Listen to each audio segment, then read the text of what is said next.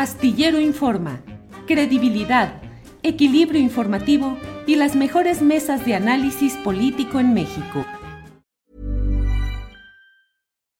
Millions of people have lost weight with personalized plans from Noom, like Evan, who can't stand salads and still lost 50 pounds.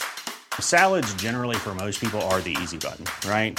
For me, that wasn't an option. I never really was a salad guy. That's just not who I am. But Noom worked for me. Get your personalized plan today at Noom.com. Real Noom user compensated to provide their story. In four weeks, the typical Noom user can expect to lose one to two pounds per week. Individual results may vary. I'm Sandra, and I'm just the professional your small business was looking for. But you didn't hire me because you didn't use LinkedIn jobs. LinkedIn has professionals you can't find anywhere else, including those who aren't actively looking for a new job but might be open to the perfect role, like me. In a given month, over 70% of LinkedIn users don't visit other leading job sites. So if you're not looking on LinkedIn, you'll miss out on great candidates like Sandra. Start hiring professionals like a professional. Post your free job on linkedin.com/people slash people today.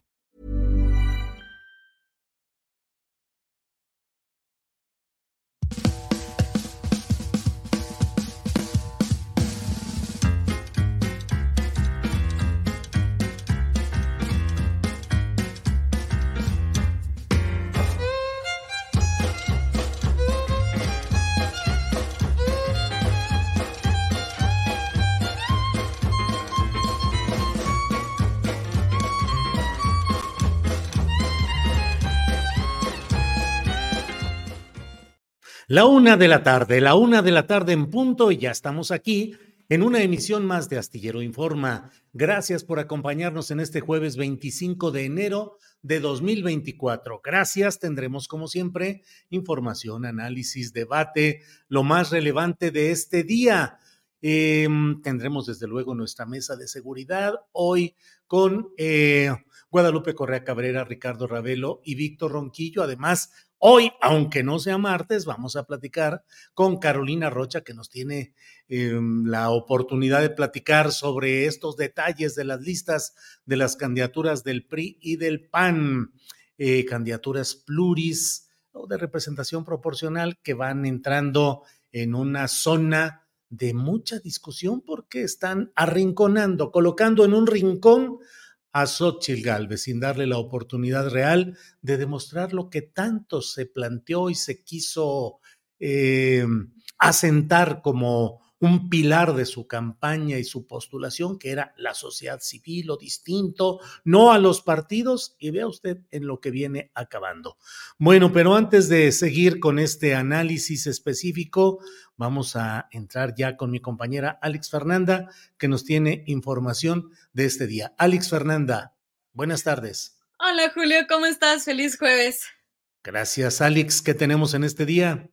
Julio, pues mira, vamos a empezar con que luego de que el expresidente Ernesto Cedillo regresara a México para participar en un foro empresarial, junto con el español José María Aznar, el presidente López Obrador señaló que Cedillo tiene derecho a expresarse y a defender sus pensamientos, aunque no coincidan.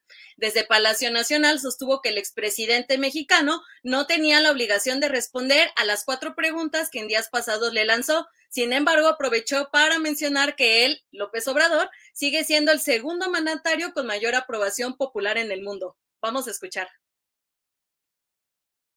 Lo otro de Cedillo, él tiene derecho a expresarse y a defender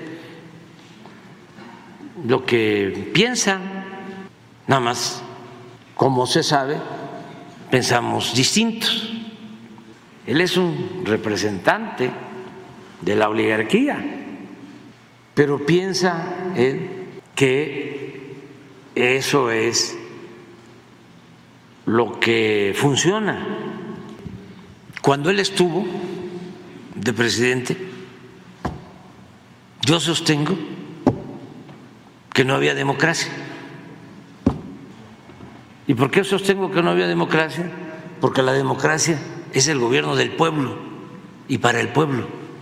Y él no gobernó para el pueblo, él gobernó para los de arriba.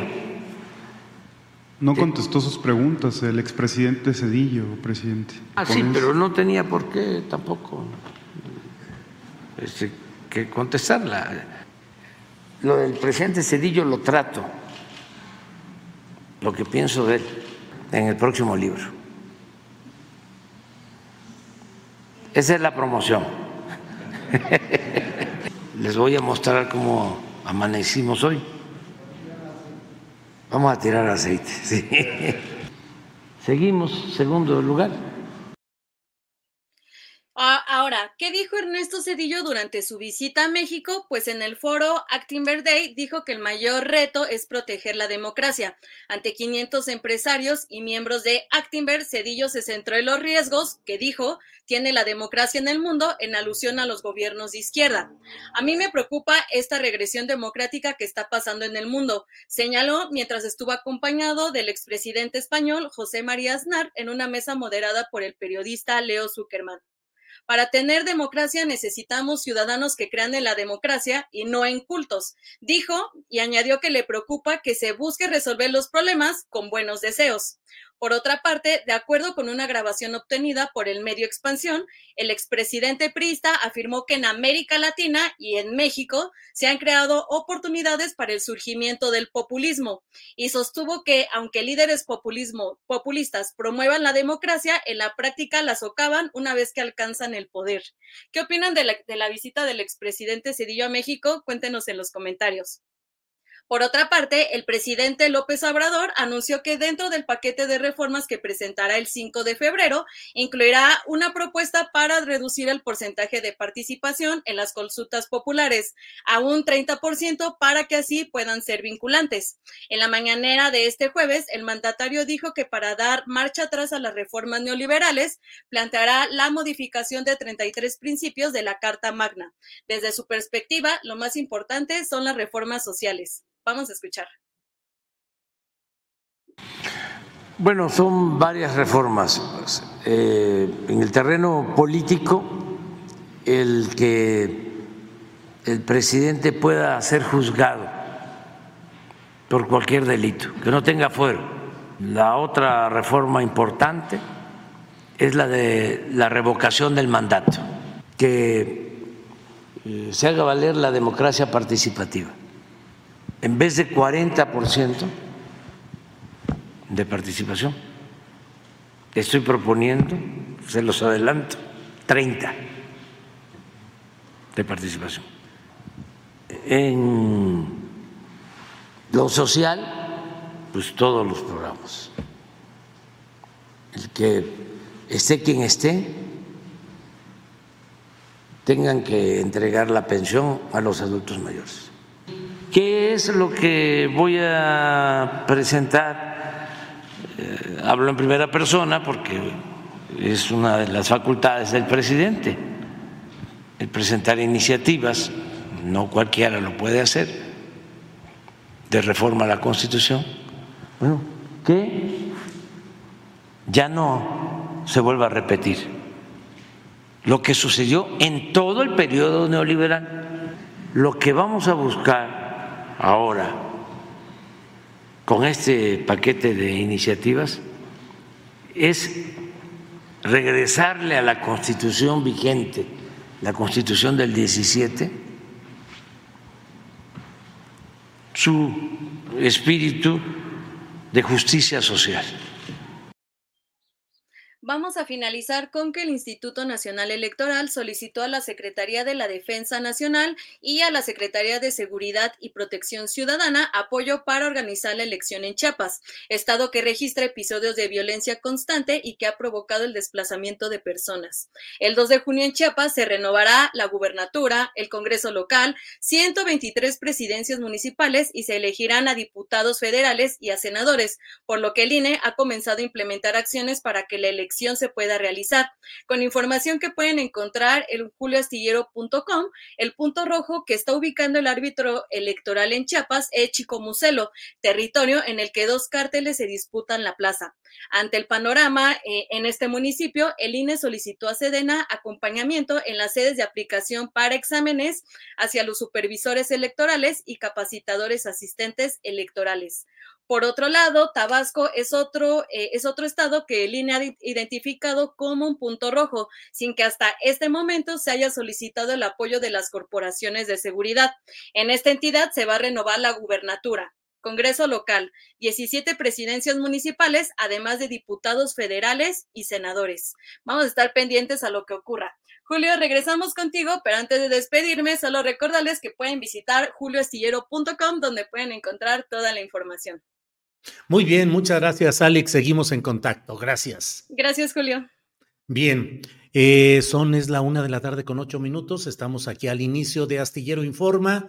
Alex Fernanda nos ha dado un adelanto de algunas de las noticias más relevantes del día y yo quiero hacer una reflexión junto con ustedes acerca de este escandaloso caso de lo que está sucediendo con las listas de las candidaturas de los partidos que apoyan a Xochitl Galvez, a candidaturas al Senado, a diputaciones federales, en los lugares preferentes. Ya sabe usted que son estos lugares eh, de representación proporcional a los que se suele llamar pluris, plurinominales. Eh, la denominación técnica es eh, diferente en el Senado y en la Cámara de Diputados, pero lo importante es que son las listas que establecen los partidos para garantizar que sus élites puedan llegar sin problema a los cargos legislativos. Una cosa sí le puedo decir de entrada, de antemano. Xochitl Gálvez será muy difícil que gane la presidencia de la República, pero quienes ya ganaron son los líderes de los partidos que la han postulado, tal como se suponía, tal, tal como se había hablado y advertido con toda oportunidad. Eh, Jesús Zambrano, va, claro, claro, el PRD se estará hundiendo, acabando, fideicomiso de liquidación, pero él está puesto para ir en primer lugar de la lista para candidatos a senadores. Ahí está ya puesto Jesús Zambrano. Eh, Jesús Zambrano, él como presidente de lo que queda del PRD, Adriana Díaz como, que es la secretaria general del Comité Nacional de lo que queda del PRD, en segundo lugar. Em, resulta verdaderamente lamentable y entró en el partido con más desfondado, que es el PRD, pero miren lo que son las cosas. Chucho Zambrano, a nombre de los Chuchos, va en primerísimo lugar, él ya amacizó ser senador casi con una votación ínfima que puedan tener, pero él podría salir adelante. En segundo lugar, Adriana Díaz y en tercer lugar, Julio Yáñez. Julio Yáñez, que si es el mismo que fue candidato del PRD y del PSD a presidente municipal de, de, de Cuernavaca, pues es el corresponsable de haberle pagado 7 millones de pesos a Cuauhtémoc Blanco, futbolista, exfutbolista en aquel momento, para que aceptara ir como producto publicitario a levantar el rating, los votos de ese Partido Socialdemócrata en Morelos en la elección de Cuernavaca y lo metieron como inversión 7 millones de pesos para que venga, haga show, haga cosas y adelante con la novedad de que ganó. Luego se pelearon los hermanos Yáñez con Cuauhtémoc Blanco. Eh, y bueno, Cuauhtémoc, luego de ser presidente municipal, avanzó hasta gobernador, ya sabe usted la historia, está bueno. Pero del lado del PRI y del PAN es escandaloso el agandalle que han hecho las peores fichas posibles de presentación, que la verdad no apoyan, no ayudan en nada a Xochitl Galvez. Porque recordemos que Xochitl Galvez fundamentó su, su aparición como una presunta frescura y como una, un logro de una sociedad civil que decían entonces, no hombre, la sociedad civil llegó para hacer a un lado a los partidos políticos, a las viejas dirigencias, a las viejas prácticas y llega la sociedad civil. Se pretendió incluso crear un comité eh, de, organización electoral interno independiente que representara a la sociedad civil. Y desde ahí los partidos políticos dijeron, no, es el control, el mando, el registro, los intereses y su procesamiento se hace a través de los partidos políticos y sus mafias directivas. Xochitl, síguele por allá, síguele con todo lo que quieras, pero ya tienen asegurado en primer lugar en las listas de los partidos, va Marco Cortés, Marquito del Partido Acción Nacional, con todo y sus pactos mafiosos en Coahuila, ahí va tranquilo en primer lugar. eh, en, por parte del PRI, pues ¿quién más? Alito Moreno que le han querido iniciar ¿Y qué pasó con todo aquello que hizo en su momento, el ruido que hizo Morena en la Cámara de Diputados, la gobernadora de Campeche, Laida Sansores, contra Alito, exhibiendo, como se han ido exhibiendo a lo largo de este sexenio, podredumbre, corrupción, tranzas, inmoralidades, pero no se hace nada. Y en la Cámara de Diputados no se avanzó para retirarle el fuero con este mecanismo llamado juicio de procedencia a Lito Moreno, que ahí sigue, ahí sigue pataleando Alito, ganando, consiguiendo cosas y tendrá seis años más de fuero legislativo como senador y podrá seguir manejando las cosas ahí en el PRI. Pero no fueron los únicos actos eh, realmente lesivos para la nación que se han cometido en estas listas del PRI y del PAN. El PRD, dejémoslo, es historia menor. Tampoco es que sea la gran cosa en estos momentos eh, las élites del PRI y del PAN, pero revelan, revelan el control, exhiben la debilidad política de Xochitl Gálvez, contradicen, refutan, rebaten el discurso que ha planteado todo este tiempo Xochitl Gálvez.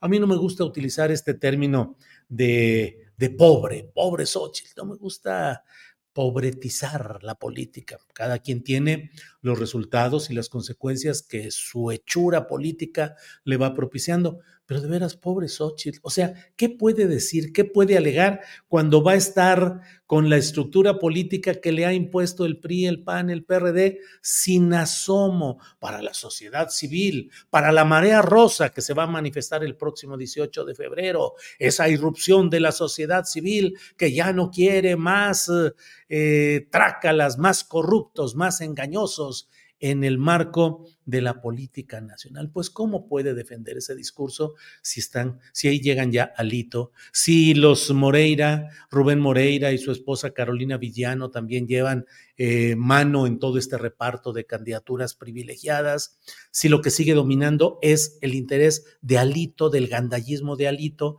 del gandallismo de Moreira con su esposa Villano, que es un personaje de la política caciquil de Hidalgo y que es la secretaria general del Comité Nacional del PRI, pero son los ganadores, son los grandes ganadores en el PRI. Alito, la pareja Moreira Villano y Manlio Fabio Beltrones, que va como candidato a senador, y que su hija Silvana Beltrones va también en un lugar preferente para ser candidata a diputada federal. Así es que en la próxima legislatura podrán estar tranquilamente ahí. Eh, Manlio Fabio Beltrones en el Senado y Silvana Beltrones en la Cámara de Diputados. Ambos involucrados, mencionados, señalados eh, en una serie de maniobras fiscales en Andorra cuando era un paraíso para este tipo de cosas, por el depósito de más de 10 millones de dólares que a sus 26 años de edad colocó Silvana Beltrones en Andorra. Y bueno, pues todo eso eh, queda fuera porque continúa el fuero legislativo. En el Partido Acción Nacional, pues quedan los de siempre, ya lo sabe, Marco Cortés, Josefina Vázquez Mota, Kenia López Rabadán. Ya iremos platicando al detalle cada uno de estos casos, pero a mí me parece que la damnificada, quien queda exhibida hoy en esa carencia de fuerza política, es precisamente eh, Xochitl Galvez. Em, todo lo que se ha alegado, todo lo que se ha dicho de la sociedad civil, de la marea rosa, de la irrupción de la sociedad que iba a llegar a tomar el control de esta candidatura, de Xochitl que es una filopanista, no es que no sea panista, es filopanista, pues ha estado en el PAN, desde con Vicente Fox ha estado ocupando cargos, eh, candidaturas a nombre del Partido Acción Nacional, no se ha eh, afiliado pues por estrategia política. Entonces ya iremos viendo eh, qué sucede con pues esta eh, escandalosa debacle de Xochitl Gálvez. La verdad, estas listas son lo peor que le puede haber sucedido a Xochitl, peor que la difusión eh, por voluntad propia que hizo Marquito Cortés de aquellos acuerdos mafiosos en Coahuila, que no dejan de ser un antecedente que prefiguraba este tipo de agandalles. Si pides notarías, si pides cargos en el gobierno, porcentajes y cuotas, pues ¿qué vas a hacer con las candidaturas que tú puedes decidir, Alito, Marquito y Chuchito? Bueno, pues ahí están bien metidos en el agandalle.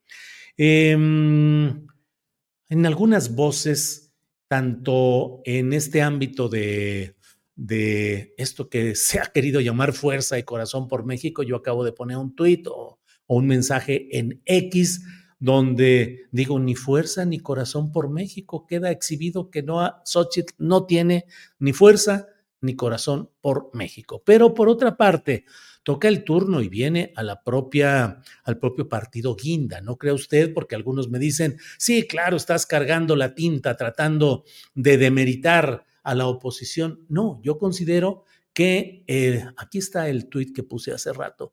La mayor descalificación al discurso de Xochitl Gálvez, peor que los acuerdos mafiosos de Coahuila, de los que también derivan, son las listas pluri de PRI y PAN, bofetada tricolor y blanquiazul al rosa xochitleco de la sociedad civil. No hay fuerza ni corazón por México.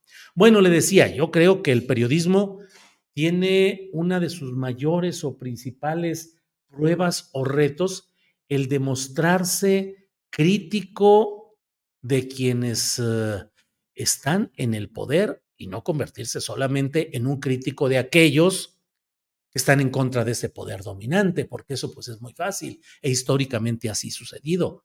Entonces, ¿no cree usted que solo me quedo en la crítica a lo que está sucediendo con el PRI, el PAN y lo que queda del PRD? Ya lo he dicho, pero además he estado reiterando, y lo hago hoy nuevamente, de la terrible situación por la que atraviesa también el partido Morena, lleno de saltimbanquis, de oportunistas, de una gandalle y de una recolección de cascajo que simplemente nos muestra que a fin de cuentas la oferta política que nos están presentando los principales partidos políticos es una oferta política que no corresponde a las expectativas, las esperanzas, las demandas de una sociedad que sí está cansada de que sean los mismos de siempre y de que se siga cobijando, purificando, entre comillas, a los personajes nefastos del pasado, ahora en Morena, a la luz de que hay que formar un gran frente y es necesario primero tener el poder y luego, dicen algunos, luego ya los iremos corrigiendo, ¿eh? ya iremos metiendo mano, ya iremos rechazándolos.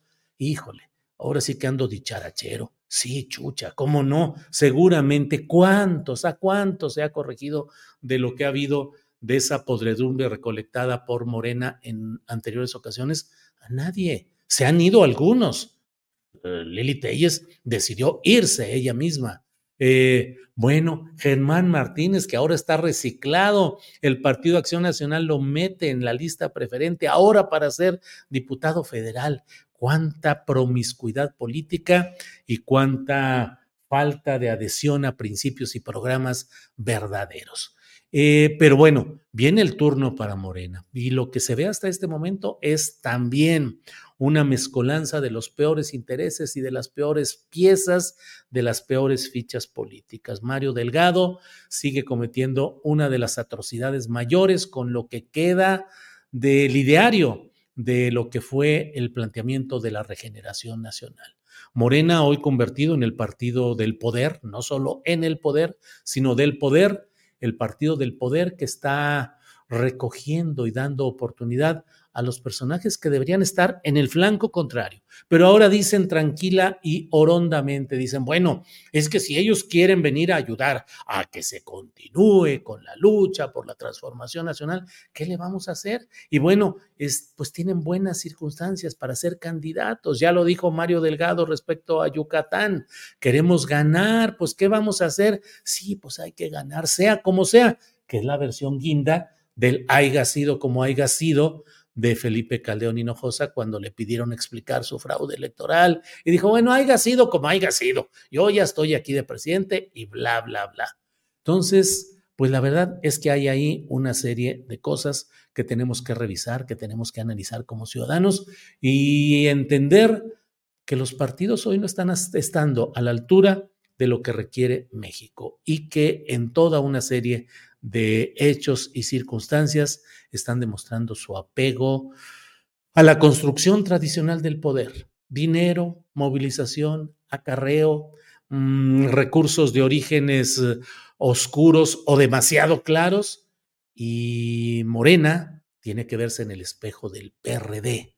Y los ciudadanos tenemos que ver todo con una absoluta, absoluta eh, cuidado, vigilancia y, en su caso, escepticismo. No están las cosas como para entregar cheques en blanco y decir, ah, pues bueno, es que están peor los de allá. Porque algunos me dicen, hoy que publiqué este tweet, vi algunos de los mensajes, ¿y a poco en Morena están mejor? Claro, Morena está reciclando. Pues es que consuelo de muchos, ¿qué dice? ¿Qué dice pretexto de muchos consuelo de, de, los que no quieren ver que las cosas deberían estar cambiando? Entonces, bueno, pues vamos a ir adelante con todo esto. Fernando Sastrías dice Mario Delgado va a ser el responsable de una futura debacle y pleitos internos en Morena. Eh, Julio Casbalceta, ¿quién te crees, Julio? Eres un ser muy limpio, casi inmaculado. Te pasas. Oh sí, Julio y Casbalceta. Comienzo a levitar en estos momentos empiezo a ascender en, sin, sin, tocar el suelo debido a mi condición inmaculada. ¿Qué pasó, Julio y Casbalceta? Eh, Hugo Peláez, Mario Delgado ha sido pésimo, vendido y traidor. Eh, José Guadalupe Armenta, ja, ja, ja. Es que estaba a punto de salirme ya del cuadro aquí de la televisión. Oh, oh, oh. Y se me iba a ver además que ando en pantalón de pijama pero eso no debe verse. Oh, sí. Mm. Mario Delgado es un traidor, dice Chef Adrián Blog. Eh, Raúl Gutiérrez, no al plan C. Es mejor analizar cada voto, aunque le cueste trabajo pensar un poquito. Julio, y como. Ay, ya se brincó este. Julio, y como para cuándo comienza la dictadura, dice FL Jiménez. La dictadura, son la desesperación de la oposición que habla de una dictadura en la que pueden estar, hable y hable, tienen el control de la mayoría de los espacios periodísticos, mediáticos, eh, tienen la oportunidad de competir, cometen terribles errores, no tienen de veras derecho a, a, estar hablando de todo ello, de dictadura y demás cosas. Pero bueno, así andan las cosas. Pues así de pésimo, B. García ha ganado varias gobernaturas, gracias por sus flores a nuestro futuro. Pesimistas, B. García. ¿Y quién ha ganado esas gobernaturas, B. García? han gobernado para bien del pueblo, son gobernadores que llegaron por Morena y que están dando un ejemplo extraordinario de honestidad, limpieza, trabajo, compromiso, distanciándose de los intereses hegemónicos del pasado. Ya lo dije la vez pasada y nadie me ha podido decir, díganme el nombre de un gobernador llegado por Morena que sea un ejemplo, un ejemplo. Denme tres, ya no les diré, denme cinco, cinco nombres de personajes que de veras hayan llegado y que digan, oye, qué supergobernadorazo, ¿eh? O, o supergobernadora. ¿A quién me van a decir? A la gobernadora eh, Salgado en Guerrero, al gobernador Rochamoya en Sinaloa, a la gobernadora de Quintana Roo, a la gobernadora de Colima. ¿A quién? Váyanme diciendo, aquí lo ponemos. Aquí lo vamos viendo. Eh,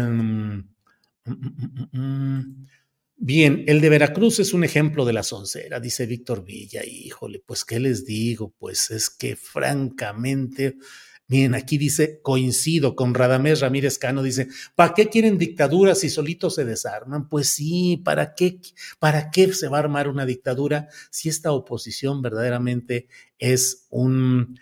Eh, pues un desastre, una incapacidad y una gandalle terriblemente lastimero, doloroso. Gabriel Flores, no hay ningún gobernador. Eh, Renato Barajas me dice gracias por la visión neutral que siempre nos brindas, Julio. Generas mucho balance en la opinión pública. Gracias, gracias, gracias, dice Renato Barajas. Pues muchas gracias, muchas gracias. Eh, estamos con Claudia al 100, dice G. García. Está bien, de acuerdo. Eh, el cuñado de Adán, el que dice que no pasa nada en Chiapas, Rutilio Escandón, qué desastre, qué lamentable, qué irresponsabilidad. ¿Cómo ve el trabajo de nuestro gobierno en Hidalgo? Filogonio Manzana, no veo nada especial, no veo nada de cambio, veo compaginación con los intereses anteriores, no veo nada, pero sigo esperando, o sea, todavía nos quedan unos minutitos aquí para ver quién nos dice qué cambios ha habido. Magdalena González, el gobernador de Michoacán es un ejemplo de la corrupción y la ineficiencia. María Ángeles Sim, ningún gobernador, la verdad, han salido de lo peor. Eh, Laida no es mala, Julio, dice Rodrigo López Montul. Véanse mis ojos y digo, bueno, pues entonces ya veremos. Juancho Tarrica, Juancho Tarrica, ex, ex, existe gobernador en Michoacán, algo así. Eh, María Dolores Martínez, no todos deleznables, pésimos, Cuitlagua, Quindira Vizcaíno, Evelyn Salgado, Rutilio Escandón, asco. Entonces, mm, entonces, eh, más o menos, ¿qué se ha ganado? Notes este espacio que estoy dejando para que puedan, pueda agregarse algo aquí que resulte interesante. Miren aquí, Laida Sansores dice, quizá tengas razón, pues quizá tengas razón, Laida. Laida Sensores dice aquí, bueno, eh,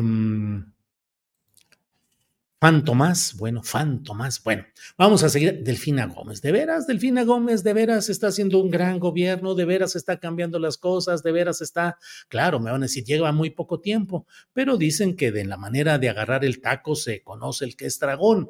Y en este caso, ¿de veras Delfina va avanzando en todo esto? Ya lo veremos, ya lo veremos. Em, bueno, vamos a seguir adelante y déjeme poner una cortinilla de entrevista, porque ya no vamos a poner la del martes, porque ya no es martes, pero vamos a poner de nuestra siguiente sección a continuación. Adelante. Oh, pues.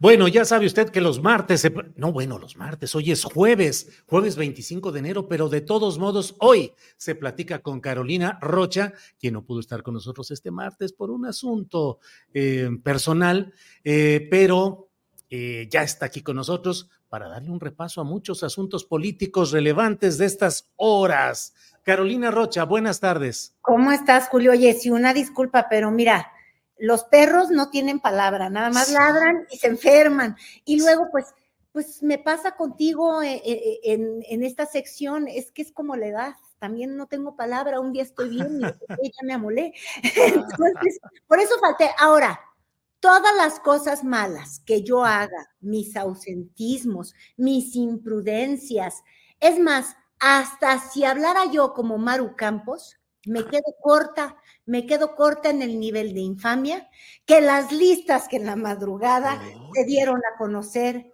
del PRI, y del pan, y no sé por dónde quieras empezar, pero Dios mío, ¿a quién le dan pan que llore y a qué ratero no le dan fuero que no lo pida? La verdad es que así, así te quiero resumir las listas.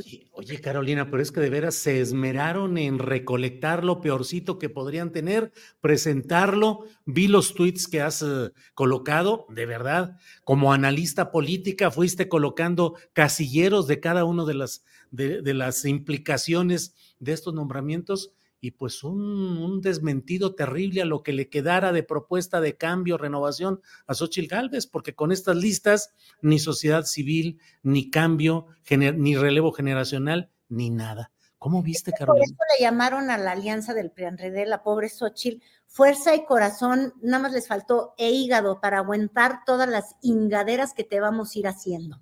O sea, es brutal cómo eh, después del episodio nefasto del acuerdo en Coahuila, donde mostraban los dientes y la vocación de poder que tiene el PRI y el PAN, con estas listas, si alguien tenía una duda, si alguien gastó un poquito de saliva tratando de rescatar ese acuerdo y diciendo que es el año pasado, ya se arruinó la cosa, se arruinó. Porque esos nombres revelan, tú dices, mira, hasta me sentía analista política, yo que nada más pienso que digo pura babosa. Pero no, lo que logré es hacer etiquetas. Es bonito cuando uno puede crear subgrupos dentro de las listas. Entonces, si nos empezamos con el PRI, yo hice unas categorías. Hice la categoría de la burocracia acomodada. Eso sería Alito, eh, ¿estás de acuerdo? Con sus, con sus fieles, como Laguno se llama, es que además lo peor del caso es que ni conocemos bien los nombres de la gente, ¿ves? Es, es, algo terrible y que deprime. Pero bueno, Alito se colocó, colocó a su sobrino campechano, ay, Cristian Bello. Bueno, sí, bueno. Pues. Ay, no sé a qué otros sobrinos o colegas queridos él quiso colocar, pero Alito colocóse con su burocracia. Seguimos en el tema de la burocracia, pero también ya mezclado con la eh, nepocracia, ¿no? Los familiares. Entonces, por ejemplo, Rubén Moreira plus one, Caro Villano. Claro, la esposa. La esposa, ¿cómo eso podría faltar? Eso no va a faltar. Eh, Manlio Fabio Beltrones plus one, la hijita. ¿Cómo va a faltar? Pues no. Cuando yo te hablo de Moreira y cuando te hablo de Beltrones, entro a una categoría que también fue muy constante, que es la vinocracia. Los dinosaurios que siempre han existido en el PRI, que puedes ir desde el nombre de Carlos eh, Acelves Olmos o Olmos. Acelves del Olmo. Ah, exacto, muchas gracias, porque yo cambio los nombres desde el COVID, no soy responsable de mis palabras. Bueno, ese hombre es líder sindical, representa muy bien a la dinocracia.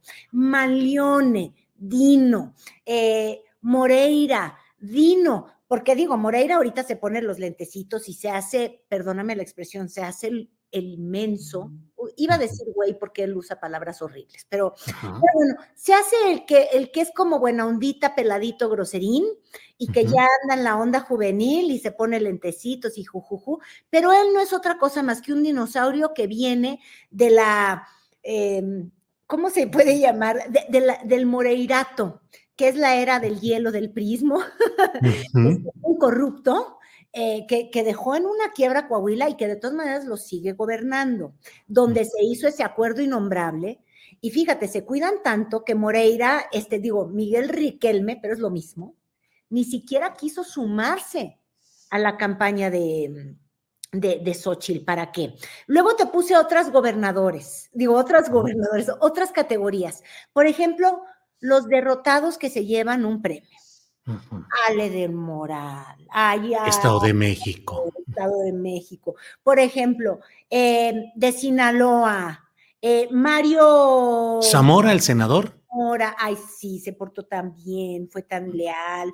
A, a, él hay que darle, no vaya a ser que se vaya con otro partido. Eh, en, el PAN, por ejemplo, de esos derrotados, Enrique Vargas, ay, se dio uh de Whisky Lucan, ¿cómo no le vamos a dar un premio? Eh, eh, eso en, en, los derrotados. Habían otros ahí, luego unos como rescatados. Como que nombres que sí llamaron la atención, como la de Aurelio Nuño, que es un rescatado del peñismo, o no sé, quizás lo necesiten para alguna estrategia electoral. Acuérdate que él era el, el, grupo de los, de los cerebros que le ganaron la campaña a Peña Nieto con los Oya. Digo, no sé. Yo nada más comento así al vuelo por los nombres que uno fue viendo. También rescatan a una persona muy cercana a José Antonio Miz que se llama Emilio, quién sabe qué. Emilio Suárez. Emilio Suárez, muchas gracias. Yo sentí que soy no soy nada, porque además no tengo un acordeón aquí enfrente de mí. Eh, otra cosa interesante que uno nota eh, en esas listas, Julio, es cómo de verdad, en el fondo en el Congreso, que tiene muchísimos participantes, o sea, son 500 diputados, 128 senadores, de nombres que pesan son solamente una decena, una veintena, que uno sí tiene en la mente con esta claridad de nombres que te digo, y mucha gente seguro no está tan tan enterada de algunos de los que hemos comentado, no sé, Cristian Bello, por ejemplo, ya nada más con decir sobrino de Alito igual y sí. Ah, por ejemplo, Hank, viste, te acabo de mandar un tweet que es una joya divina. Sí, sí, sí, sí. al PRI. Claro. Alito, que es la nueva burocracia rapaz. la cleptocracia puse, eh, del PRI, y mira ahí con el Hank hippie. Sí, con él. Necesitan robar mucho porque ya se habían robado al país en, las, en los tiempos del abuelo, ¿me entiendes? Así es. Este Ese es el Hank hippie y luego también hubo una reunión de Alito con el otro Hank, con Juan Carlos Hank. Recordemos que son los que estaban hace unos días pretendiendo la alianza con Morena por el PES y ahora que les dijeron que no, tranquilamente brincan y ya están en el PRI recibidos por Alito Malito, Carolina. Pues es que se pueden acomodar, fíjate, pero además ni que les importe tanto a los Hank, No. en otro negocio que no es la política. De hecho, este fin de semana, el pasado, digo, por si no sabías, ahí por hacia, hacia, ¿cómo se llama cuando uno se va por la carretera vieja de, de Cuernavaca? Tuvo su festejo, festejo de muchos años, Jorge Hank Ron, ujú. lleno de invitados, de personajes, este, estrenando pareja, no hombre. Ay, y yo soy una vieja junto a la nueva pareja, imagínate qué mal me siento. Bueno, el asunto es que los Hanks siempre caen parados y me pareció que era una joya ese tweet ver esos dos personajes, porque resume muy bien. Ya hablamos del PRI, ¿se me olvidó alguno? A ver, No, bueno, solamente mm, déjame ver. Eh, no, pusiste lo de Aurelio Nuño, Alejandra del Moral, Villano, María Zamora, Castro Bello. No, ahí están todos. Ahí. Angulo. ¿verdad? El ángulo que te digo que es este, es, es una forma angular de ver a Alejandrito Moreno, es como si se pone a sí mismo. Este, Lo que está grueso es que te fijas, se acomodaron ellos. Claro. Ellos, esa burocracia les importó un bledo, como tú muy bien decías, los ciudadanos, y, y esta promesa de que habían cambiado. Yo creo que eso es lo que hay que rescatar como número uno de la lista del PRI. Ujú. ¿Qué es lo que cambiaron exactamente? Porque ni las siglas ni el cascarón, este, lo único que ha cambiado es todos los que se autoexpulsaron porque tienen una muy mala relación con Alito Moreno y simplemente no iban a quedar acomodados. Y estoy hablando de Rubiel Ávila, estoy hablando que ya está en el verde. El verde, los como vía para Morena. Mo- Murat, por ejemplo, veía yo en la mañana el exsecretario del ICONSA, de, exdirector, perdón, del ICONSA de, de Sí, Pedro Pablo. Pedro Pablo, que ves que ellos ya son transfugas, pero en, en Movimiento Ciudadano. Furioso. También. Murat se fue, que no tiene nada que ver con Pedro Pablo, porque también se odian. Pero los priistas se largaron a buscar su hueso. Ellos son buenísimos en eso. Los que sabían que iban a quedar fuera de esto, se fueron antes de que me los dejaron fuera. Entonces, el, el- el cascarón del PRI que se robó Alito queda intacto y es el que hay. Oye, por ejemplo, si hay ausencias, Beatriz Paredes, ¿qué? O sea, no le levantó bien la mano a Xochitl y ya me la, me la pasaron a refregar. Eh, el equipo que trabaja con Xochitl Galvez. Mira, esas preguntas no las había planteado. Enrique de la Madrid. ¿qué otros se te ocurren que, que han ayudado a esa campaña? Este, están fuera solamente los panistas que están con Xochitl lograron su, su lugarcito ahí. Bueno, Santiago Krill no, ¿eh? ¿Tú lo viste en algún lado? No, no, no, todavía no, no, Yo no nada. Pero, por ejemplo, a- vámonos ahora con el PAN, a Kenia López Rabadán, que un día insulta y otro día también, y que un día sube fake news y otro día las que puede, que es como el ala agresiva eh, de, de, de Xochitl Galvez y que la trae de, yo creo que más bien de coordinadora de campaña, te digo, ni Krill ni me lo acomodaron, pero de secretaria privada, ¿no? De. Xochitl, acomodada. Pero los disidentes del PAN, por ejemplo, Damián Cepeda, va a ser interesante ver qué es lo que dice él. Diablo, se fue a volar. Ahora, en el PAN lo que vimos fue otro esquema de curules. Aquí fue, ¿cómo le hago para darte el fuero, querido prófugo de la justicia?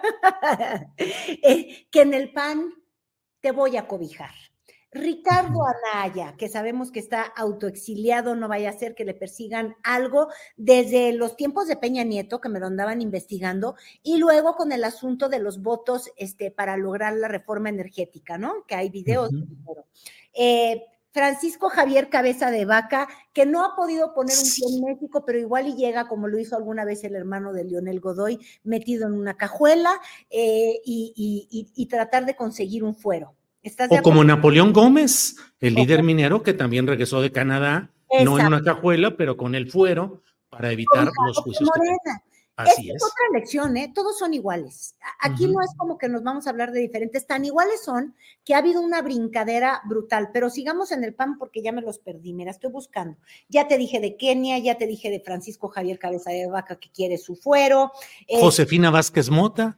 Ah, no, bueno, estos son los clásicos de toda la vida, los perdedores de fondo, porque hasta Margarita Zavala me la van a colocar, por ejemplo, en Ciudad de México y a Cuadri también. Entonces, si no lo logras en la política nacional, tú no te preocupes, en la, este, e, e, e, en la local vas a encontrar lugares. Otros, esto de traicionar pero ser redimido y el pan también te purifica, que es algo que hacía mucho Morena, ¿no? Tú vienes del mal, yo te purifico, ya eres morenista. Bueno, ya vimos las idas y las vueltas, porque Lili Telles, que estuvo en Morena, acabó en el pan. El otro, Germán Martínez. Germán, Germán, Carolina. Como un Germán, esos ah, nunca se mueven del presupuesto, no se caen, ya sabes. Eh, eh, este, no hay nada que resista más que los gérmenes en la vida, son inmunes. Bueno, Germán Martínez me lo van a volver a dar con un cargo. ¿No, te parece la indignidad?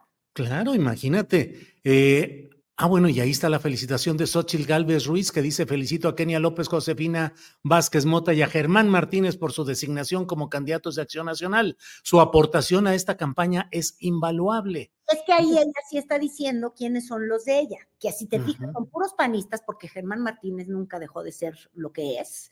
este, y, y, y es lo único que ella logró colocar este, de su burocracia y son solamente panistas. También para que nos demos cuenta que el respaldo de Xochitl Gálvez no tiene a ningún ciudadano, tiene a los panistas que han querido ayudarla, que además son pocos. Porque también tienes en la lista del PAN uno que se me olvidaba, que es súper importante nombrar, Jorge Romero. Sí, sí, sí, claro. ¿Qué me dices de ese nombre y del cártel inmobiliario? Claro.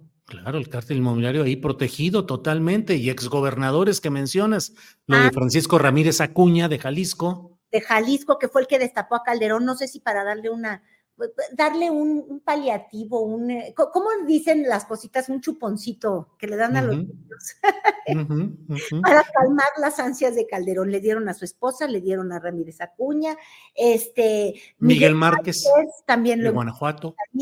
Este, oye, Miguel Alonso por el PRI o estoy equivocada?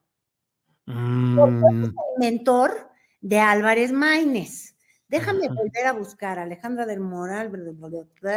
Ahorita vemos si lo vemos. Y te traigo colación a Álvarez Maínez, porque claro, fue el primero en que reaccionó, porque no trae campaña. O sea, en este momento de intercampaña han pasado muchas cosas en Morena, este, desde anuncios justamente de candidaturas, eh, los que se van, los que se quedan. Vimos movimientos, por ejemplo, en León, en, Guanajuato, en, Durango, que ya renuncian del gabinete algunos. Ya vimos que Liz Vilchis, la de las mentiras, este, ay, Pobre Puebla, yo no sé por qué me lo maltratan así, ya la andan mandando. No sé si la viste su cara en la conferencia de prensa.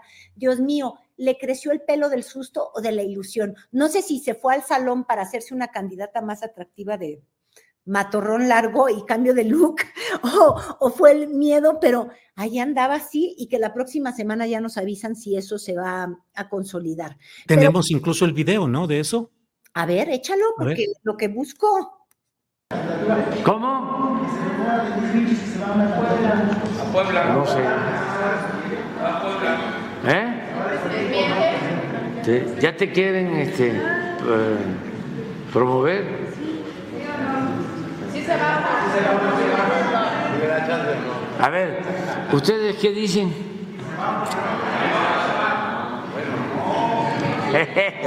No, ella lo va a decidir libremente libremente ella, ella va a decidir. Y este ya el otro miércoles eh, ya este te toca decir me quedo o me voy.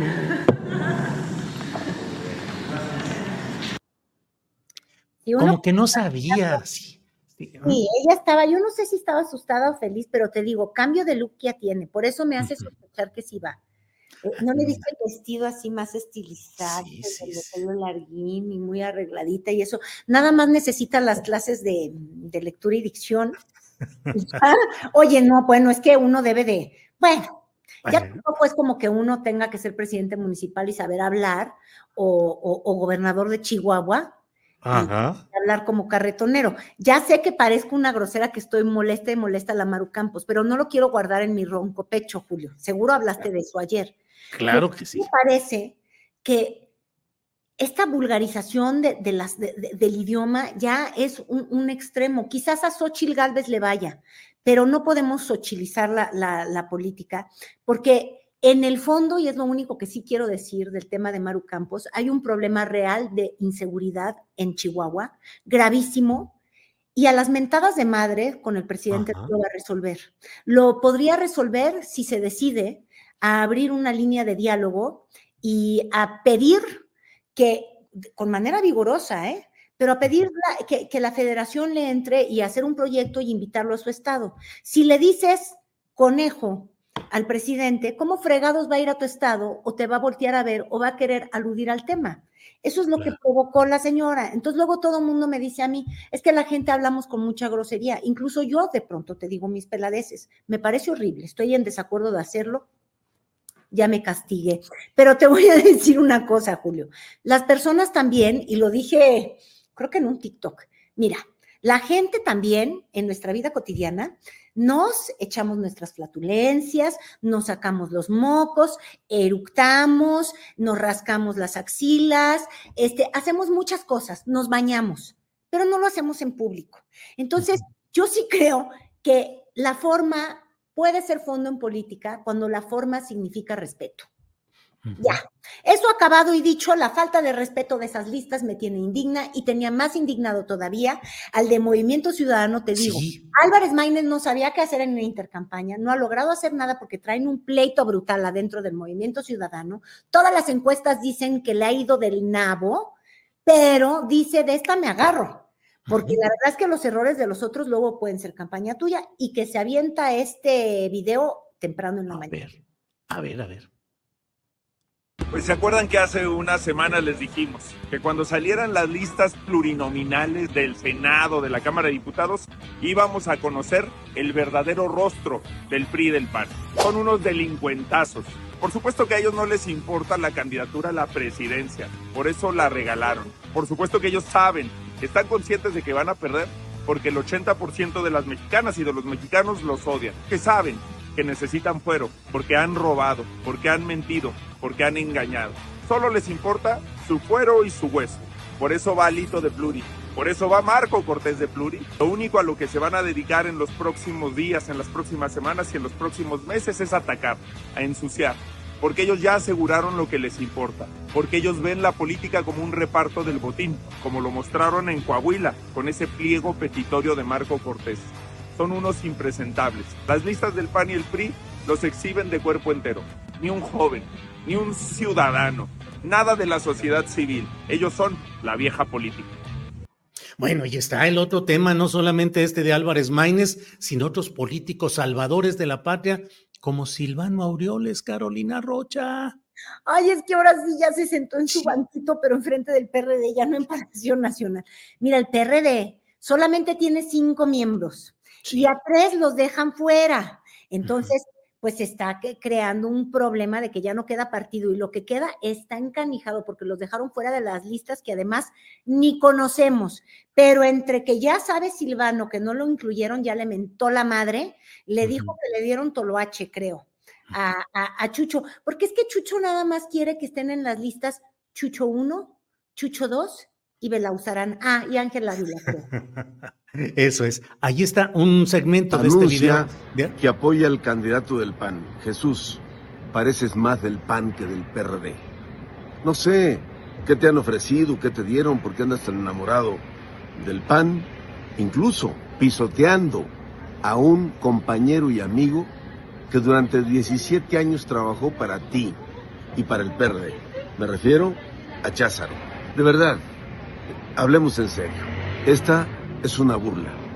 Pero, ojo, si el PRD pierde el registro, los sepultureros van a ser Zambrano y Ángel Ávila. Jesús Zambrano, López Obrador y Ángel Ávila. Ojalá todavía están a tiempo de, de reconsiderar y recapacitar y pensar a dónde llevan el proyecto más importante de la izquierda de México en las últimas décadas. Es una verdadera tragedia hacia dónde lo llevan.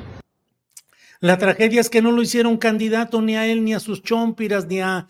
Ni a Mancera. Mancera, como decía, son cinco senadores, son cinco o cuatro, ya ni me acuerdo. no es nada. microscópica, nada. Y mira eso. Pero Y mira, brinca. mm, le afectó, pero algo de razón tienen. Estás hablando Sí, de sí, sí. gobernadores que ganaron votos. Zambrano, este, el otro Chucho Ortega, o sea, tú dime esos que han ganado excepto robarse a, a la estructura y al cascarón del PRD. Y ahí tiene razón este mm, eh, Silvano. este Silvano cuando dice lo están enterrando. El problema es que lo habían enterrado antes de que él se enojara con Xochitl y dijera que no iba a trabajar, y ya lo habían enterrado al PRD cuando se prestaron esa alianza, que también no se haga. Lo que pasa es que Silvano, cuando dijo igual y me dan cobijo, pues estaba bien contento, porque él también necesita de su fuerito. Ahora, el problema es en dónde lo va a encontrar. No sé si en el verde, no sé con quién la lleve, porque el otro que tenía cara de funeral era Mancera. Ah, ujú. Imagínate, va a llegar Claudia Sheinbaum a la presidencia y Mancera, que, que, que, que me lo andaban investigando, imagínate tú, pues se va a sentir vulnerado. Entonces, la verdad es que la política sí es un asco por donde la veas. También cuando hablamos de las listas que traía Morena, o sea, traen unos broncas profundas de haber recogido todo lo del PRI, todo lo del PAN, para tratar de figurar en estados como Yucatán, Ujú. teniendo problemas. En Guanajuato, en Guanajuato tienen más panistas y priistas que, ya olvídate, perredistas, hubiese sido de izquierda eso, que morenistas, Julio. Entonces, la política es un, ej- un ejercicio de la inmoralidad y ser un inmoral sonriendo, con un cinismo que de verdad deberíamos de tomar clases porque es abrumador, es abrumador de verdad, por donde le veas. Y claro, las víctimas siempre somos los ciudadanos porque nosotros no somos políticos profesionales viviendo del presupuesto desde hace 35 años y casi todas las personas que estamos viendo en las listas, este, incluso el movimiento ciudadano que se hace el santurrón y demás, este, obviamente han anunciado para el Senado a Colosio y a Mariani que no llevan un siglo viviendo del presupuesto.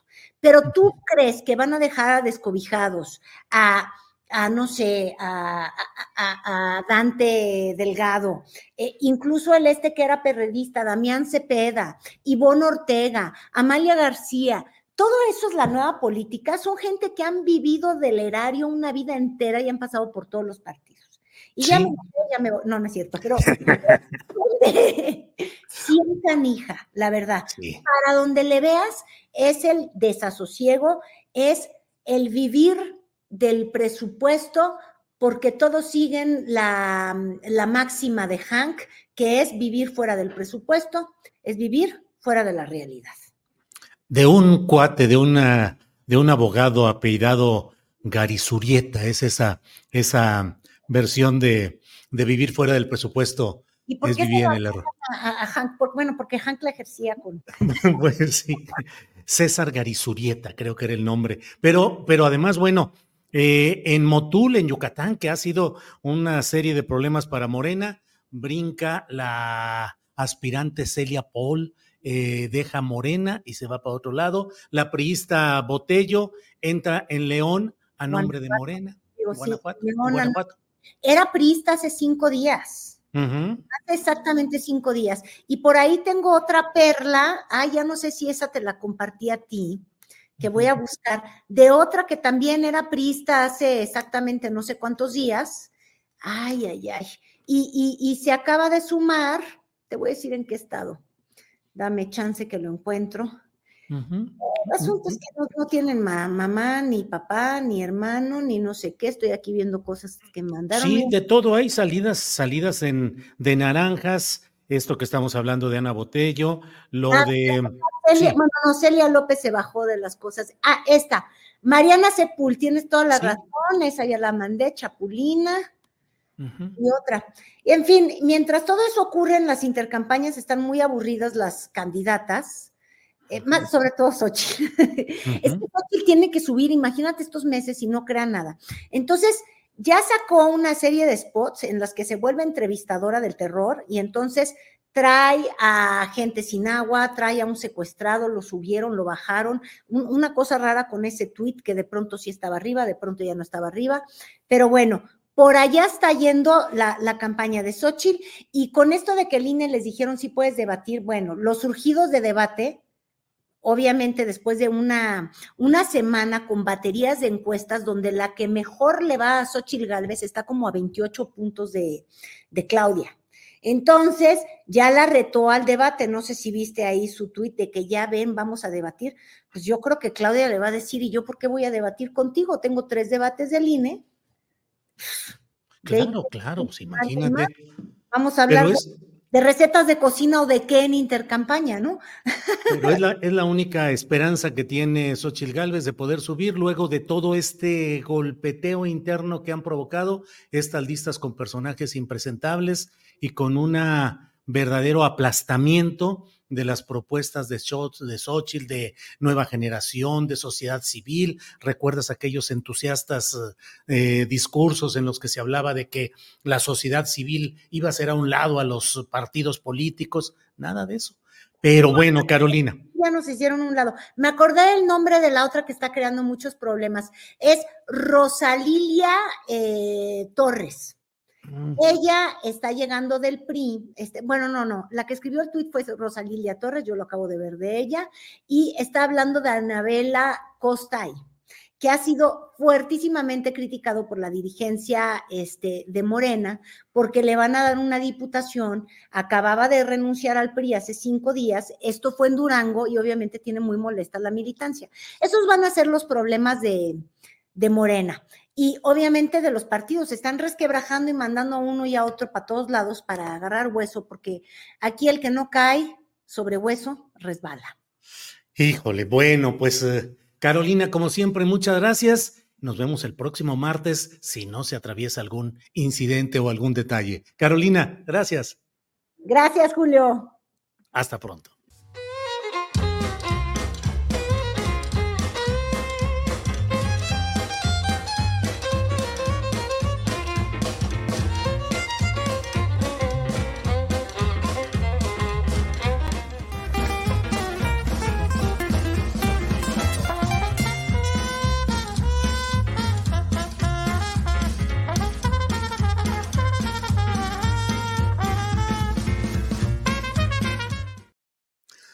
Bien, bien, bien, ya estamos aquí en nuestra mesa, nuestra mesa de seguridad correspondiente a este jueves 25 de enero. Víctor Ronquillo, buenas tardes.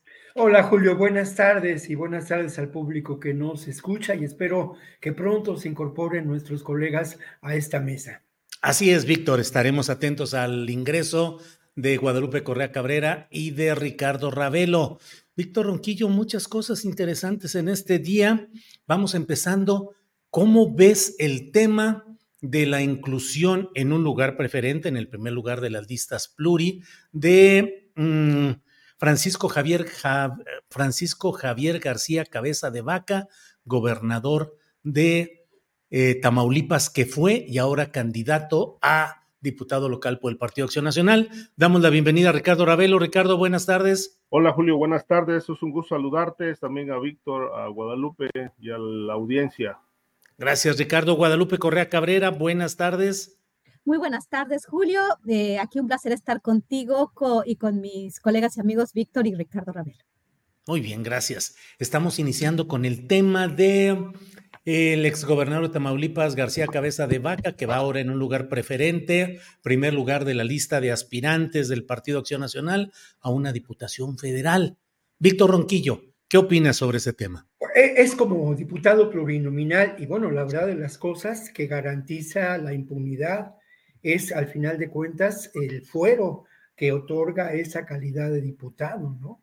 Entonces creo que pues es parte de lo que lamentablemente constituye al sistema político mexicano, al régimen electoral actual, el que de pronto lo que había sido considerado la gestión, la presencia de diputados plurinominales para dar espacio a pues, eh, sectores que no podían ser favorecidos con el voto de los ciudadanos, entre comillas, y que tenían una presencia significativa en la ciudadanía, pues pudieran acceder a la Cámara de Diputados con una representatividad.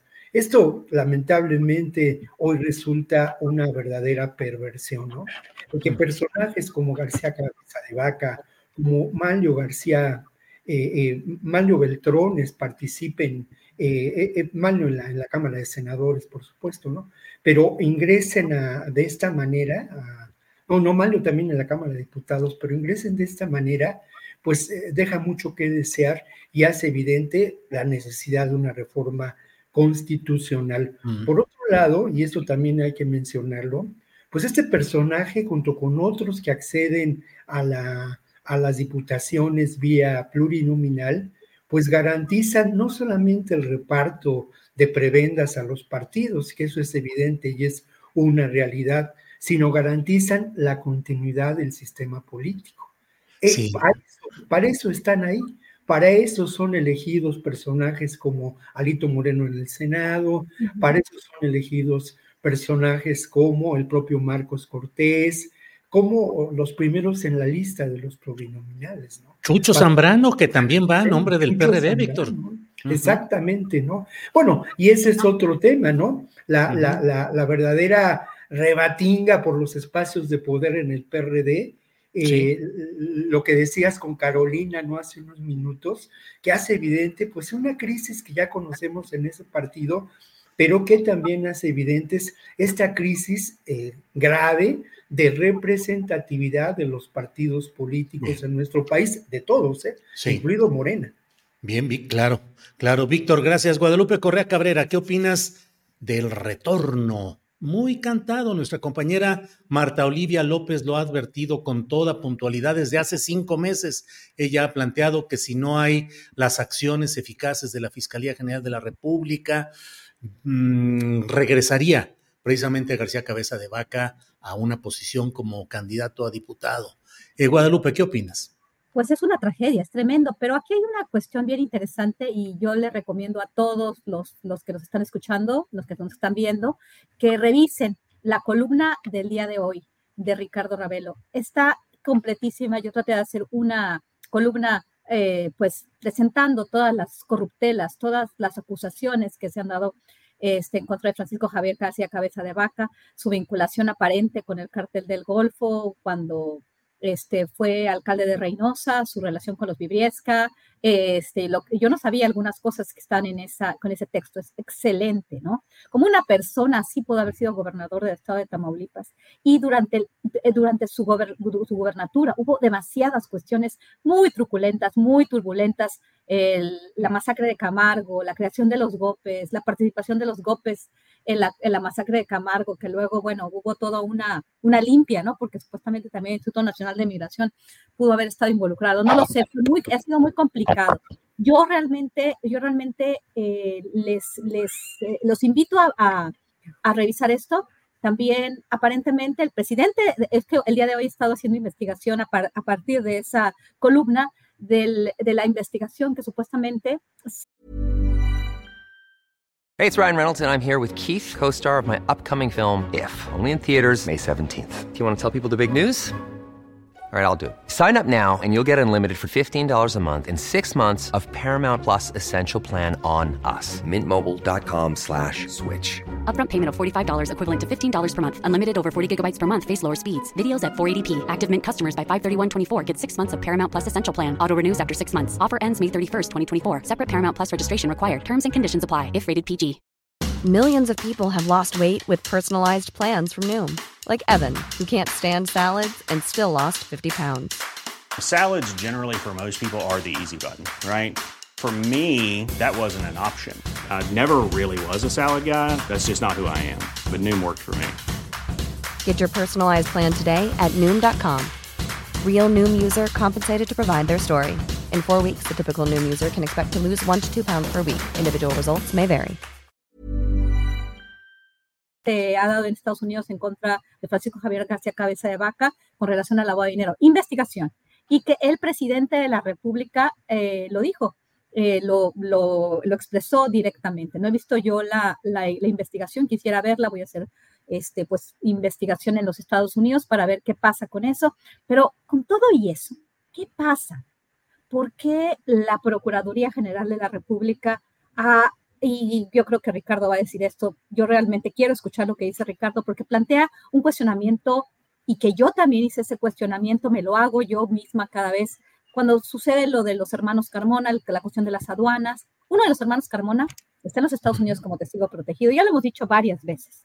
¿Qué pasa? Que de repente cambia completamente la actitud del presidente con cabeza de baja, bajan la cabeza, parece que hubo un pacto y García Cabeza de Vaca parece que no hizo nada cuando supuestamente hay tantas pruebas y no solamente las pruebas, supuestas investigaciones en los Estados Unidos y además antecedentes. Cuando a él se le arresta en sus años mozos y las dos personas que iban con él, pues vinculados directamente a delincuencia organizada y pues muertos, ¿no? Este, que Guadalupe, perdón, perdón que te interrumpa, pero recordemos que incluso una de las primeras eh, visitas que tuvo Adán Augusto López Hernández al ingresar como secretario de Gobernación fue recibir a Francisco Javier García Cabeza de Vaca, que se supone que estaba prófugo, perseguido y mil cosas, y estuvo en una reunión a partir de la cual ya no hubo más acciones judiciales en su contra. Perdón, Guadalupe. Por la... Nada, y además no se acuerdan de una, de una fotografía que parecía forzada, ¿no? Donde Francisco Javier García Cabeza de Bajo con el presidente se toma una foto como diciendo, aquí yo tengo ya este, bueno, muy, muy, este, pues muy a su disgusto, pero yo tengo la posibilidad de hacer varias cosas. En el estado de Tamaulipas se habla de muchos videos, se habla de la participación de latinos, de, la, de las investigaciones que se han hecho. El tema de las aduanas, que también este, Alejandro Rojas Díaz Durán, eh, cuando deja de, de pues estar muy, muy vinculado ¿no? a, la morena, empieza a, hablar bastante, ¿no? Y, y empieza a, a, decir o sugerir que los hermanos Carmona, su relación con Francisco Javier García Cabeza de Vaca, le hacía a Francisco Javier García Cabeza de Vaca tener, tener mucha información sobre este supuesto eh, vínculo de los guachicoleros fiscales, el tema de las aduanas con eh, personajes del partido de Morena. Entonces, aquí, aquí sí hay gato encerrado. Entonces, bueno, vamos a decir, bueno, porque creo que, creo que Ricardo tiene mucho más que decir, ha, ha estudiado el tema eh, recientemente mucho más detallado. Gracias, Guadalupe. Ricardo Ravelo, revélanos el gato encerrado, por favor. Bueno, en realidad eh, es un cúmulo de indicios a, partir de la información que se dispone, pero una de las hipótesis es que Cabeza de Vaca negoció con el régimen y negoció a partir de la información que disponía o dispone sobre los financieros de la 4T, en este caso el señor, el señor Carmona, un eh, ampón dedicado al, al, junto con su hermano, que luego fue colocado en una administración de aduanas para mover el contrabando, y de ahí, eh, de ahí se, se dispusieron eh, fondos para financiar campañas de candidatos de Morena. Esta información, según yo tuve oportunidad de conversar con gente cercana al caso, fue la que puso en buena medida, pues, eh, a salvo a cabeza de vaca este, y en posición de, pues casi de ser el próximo, un, miembro más de la siguiente legislatura como diputado plurinominal. Eh, eh, yo considero que el caso Cabeza de Vaca terminó siendo, este, digo, y con el respeto que me merecen los seguidores del presidente, terminó siendo una, una vacilada más del sexenio porque, bueno, pues eh, después de todo aquel estruendo que surgió con el desafuero, pues aquello se vino desinflando, entregó el poder y se desinfló más, a grado tal de que, bueno, hoy solamente falta pedirle disculpas. Ayer eh, se hizo oficial por parte de la Fiscalía General de la República de una revisión que presentó ante un tribunal o ante un juzgado más bien que encabeza Adriana Yolanda Vega Marroquín, pues, pues octava de distrito en Tamaulipas, que fue la que amparó a cabeza de vaca para que no fuera detenido. Este, meses después, pero muchos meses después, es decir, con una lentitud sospechosa, la Fiscalía presenta el recurso de revisión. Obviamente esto ocurre paralelamente eh, en el momento en que Cabeza de Vaca ya está en la lista para ser, para ser diputado plurinominal y ayer se presentó el recurso de revisión del amparo y dice algo así como eh, el juez eh, que tiene el caso, que va a revisar el, recurso de revisión para determinar si ratifica el amparo o revoca el amparo, pues tiene tres meses para emitir su fallo. Es decir, que esto ocurriría por ahí del mes de abril. Es decir, en tiempo y forma para que Cabeza de Vaca, en caso de que se le revoque, se le ratifique el amparo, pues queda totalmente absuelto de los delitos de los que se le acusó en México y es un voluminoso expediente, pues yo creo que como por lo menos de unos 50 tomos que contiene investigaciones que dan cuenta de un patrimonio obtenido con dinero mal habido, desviado del gobierno de Tamaulipas u obtenido de los favores que hizo al crimen organizado. Es decir, todo eso finalmente eh, se fue a la hoguera este, y pues aquí no pasó nada, el señor probablemente sea diputado y pues creo yo que esto, como bien dice Guadalupe, tiene un tufo eh, bastante pestilente a corrupción, a negociación, a contubernio, porque no es posible que un, un, gobernador que estaba con un pie en la cárcel, pues ahora vaya a ser diputado federal. Y la otra cuestión que también llama mucho la atención es eh, qué hace refugiado en Texas si allá está siendo investigado por lavado de dinero. También negoció con la autoridad norteamericana. Yo creo que todas estas preguntas nos las tiene que responder el gobierno mexicano. Es decir, no basta solo con, dar unas explicaciones a medias, ¿no? O evadir el tema, o de pronto olvidarlo. Creo que hoy la sociedad mexicana exige una puntual explicación de por qué se desmoronó esta investigación que en su momento se dijo era robusta y que hoy resultó ser, pues, o ya es, desde mi punto de vista, ceniza pura. Bien, Ricardo, gracias. Víctor Ronquillo, antes de pedirte tu opinión sobre este tema, eh, de los incendios, las hogueras. Guerrero, el estado de Guerrero está verdaderamente en una situación muy complicada. Y mira, vamos a compartir brevemente este eh, mensaje en X, antes Twitter, que ha compartido Evelyn Salgado Pineda, la gobernadora de Guerrero. Dice, con la presencia de los titulares de la Sedena, Luis Crescencio Sandoval, y de la Secretaría de Seguridad y Protección Civil México, Rosa Isela Rodríguez, tomé protesta al general brigadier Rolando Solano Rivera como el nuevo titular de la Secretaría de, de Seguridad Pública en el Estado, un guerrerense con raíces en Tlapa de Comonfort y 37 años de servicio.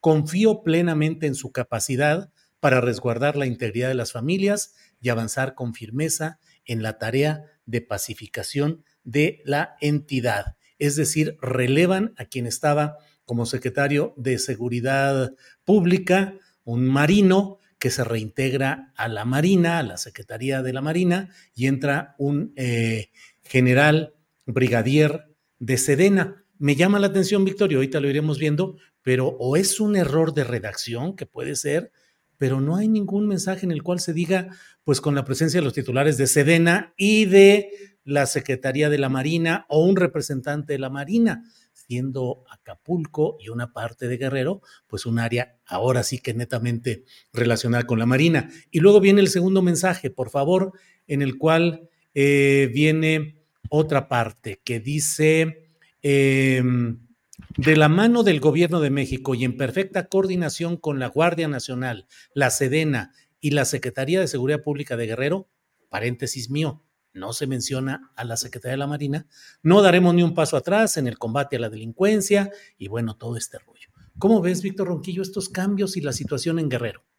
Bueno, la situación en Guerrero, sobra decirlo, pero es preocupante, ¿no? Uno puede imaginar lo que ocurre en Tasco y parece una escena de una película de extrema ciencia ficción, ¿no?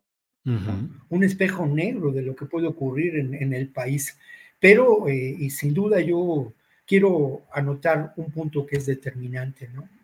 Eh, esta vinculación lamentable, que tiene que ver también con el caso de García Vaca, entre espacios del poder político corrupto con eh, el crimen organizado en sus diferentes expresiones. Esto me parece que es lamentable y ha sido un proceso de degradación eh, del sistema político mexicano eh, que llegó en un momento dado de manera determinante cuando el proyecto político de Carlos Salinas de Gortari se impuso al viejo esquema de lo que era el Partido Revolucionario Institucional. Hay otros acontecimientos que vale la pena eh, señalar en relación a Guerrero. esta eh, según la versión oficial, hay una guerra entre los tlacos y eh, la familia michoacana. Esto es posible, pero al final de cuentas lo que encontramos también es que hay una confrontación por el poder político. Hay que recordar distintos eventos ocurridos eh, hace, desde hace algunos meses, donde incluso fueron asesinados personajes ligados de manera muy directa a Evelyn Salgado y al grupo de poder político que en estos momentos ocupa los espacios de poder en Guerrero. Un ingrediente más que es lamentable y que es parte de una realidad es eh, pues lo que en algún momento dado me platicaba Abel Barrera, ¿no? Eh, el corazón de Tlachinolan, de esta organización defensora de los derechos humanos. Cómo lamentablemente, no solo en la región de la montaña, sino en las diferentes regiones de Guerrero, el poder criminal establece nexos profundos, impone las reglas del juego en muchos municipios y con ello impone, eh, eh, impone lo que en ese momento fueron candidatos y impone también eh, una terrible realidad que es pues la brutal criminalidad, ¿no? Que se expresa, que se expresa ahora en Tasco, ¿no? Una ciudad sometida al terror, uno no puede imaginar lo que, lo que se vive en estos momentos en Taxco. Y creo que, por último, quiero señalar que todas estas realidades, todas estas confrontaciones corresponden sin duda a lo que algunos teóricos llaman expresiones de las guerras del siglo XXI, ¿no? Donde la confrontación no es entre estados, donde la confrontación se da entre estos grupos que buscan el control territorial, que buscan el control de los recursos y que imponen, y que imponen la violencia. Lamentablemente, a mí me parece que eh, la estrategia que se ha seguido para enfrentar estas realidades adolece de contemplar esa realidad. Se le, se le sigue mirando como un asunto estrictamente delincuencial y criminal cuando tiene un fondo totalmente distinto, ¿no? Y eh, lo otro en relación a García Cabeza de Vaca, bueno, pues hay que recordar su historia, ¿no? ¿De dónde viene García Cabeza de Vaca? ¿Cuál es su primera presencia política importante? Ligado a los amigos de Fox, ligado a un proyecto político empresarial, delincuencial también. Y luego, y luego de ello, pues bueno, esto también es muy importante en los momentos más eh, candentes de las acusaciones de en contra de García Cabeza de Vaca, hay que recordar la posición de la dirigencia del PAN y de los personajes que en este momento son los, eh, pues los que de alguna manera cortan el pastel en el PAN. ¿Qué ocurrió entonces? Pues salieron en defensa de García Cabeza de Vaca. Y entonces la pregunta era, ¿por qué razón? se le defendía como un correligionario o como alguien que tenía que ver con todo el proyecto político y que había aportado recursos económicos a ese proyecto político.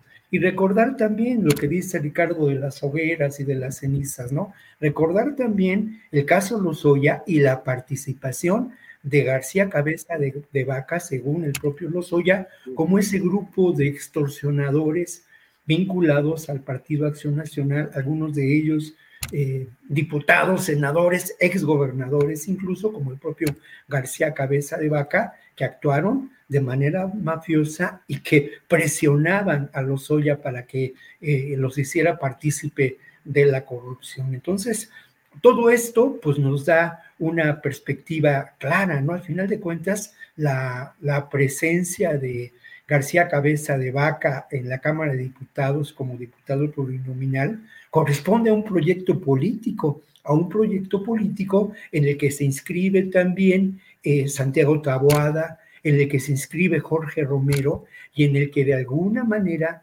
es ese proyecto de un PAN distinto. Ese PAN que ahora ellos mismos lo definen, ese grupo político en algún momento dado se autodefinió como una derecha liberal. ¿Qué quiere decir eso? Pues quiere decir ni más ni menos que se mira a la política no desde una perspectiva como un mero negocio. Se trata de hacer negocios. Y aquí está la historia del cártel inmobiliario, ¿no?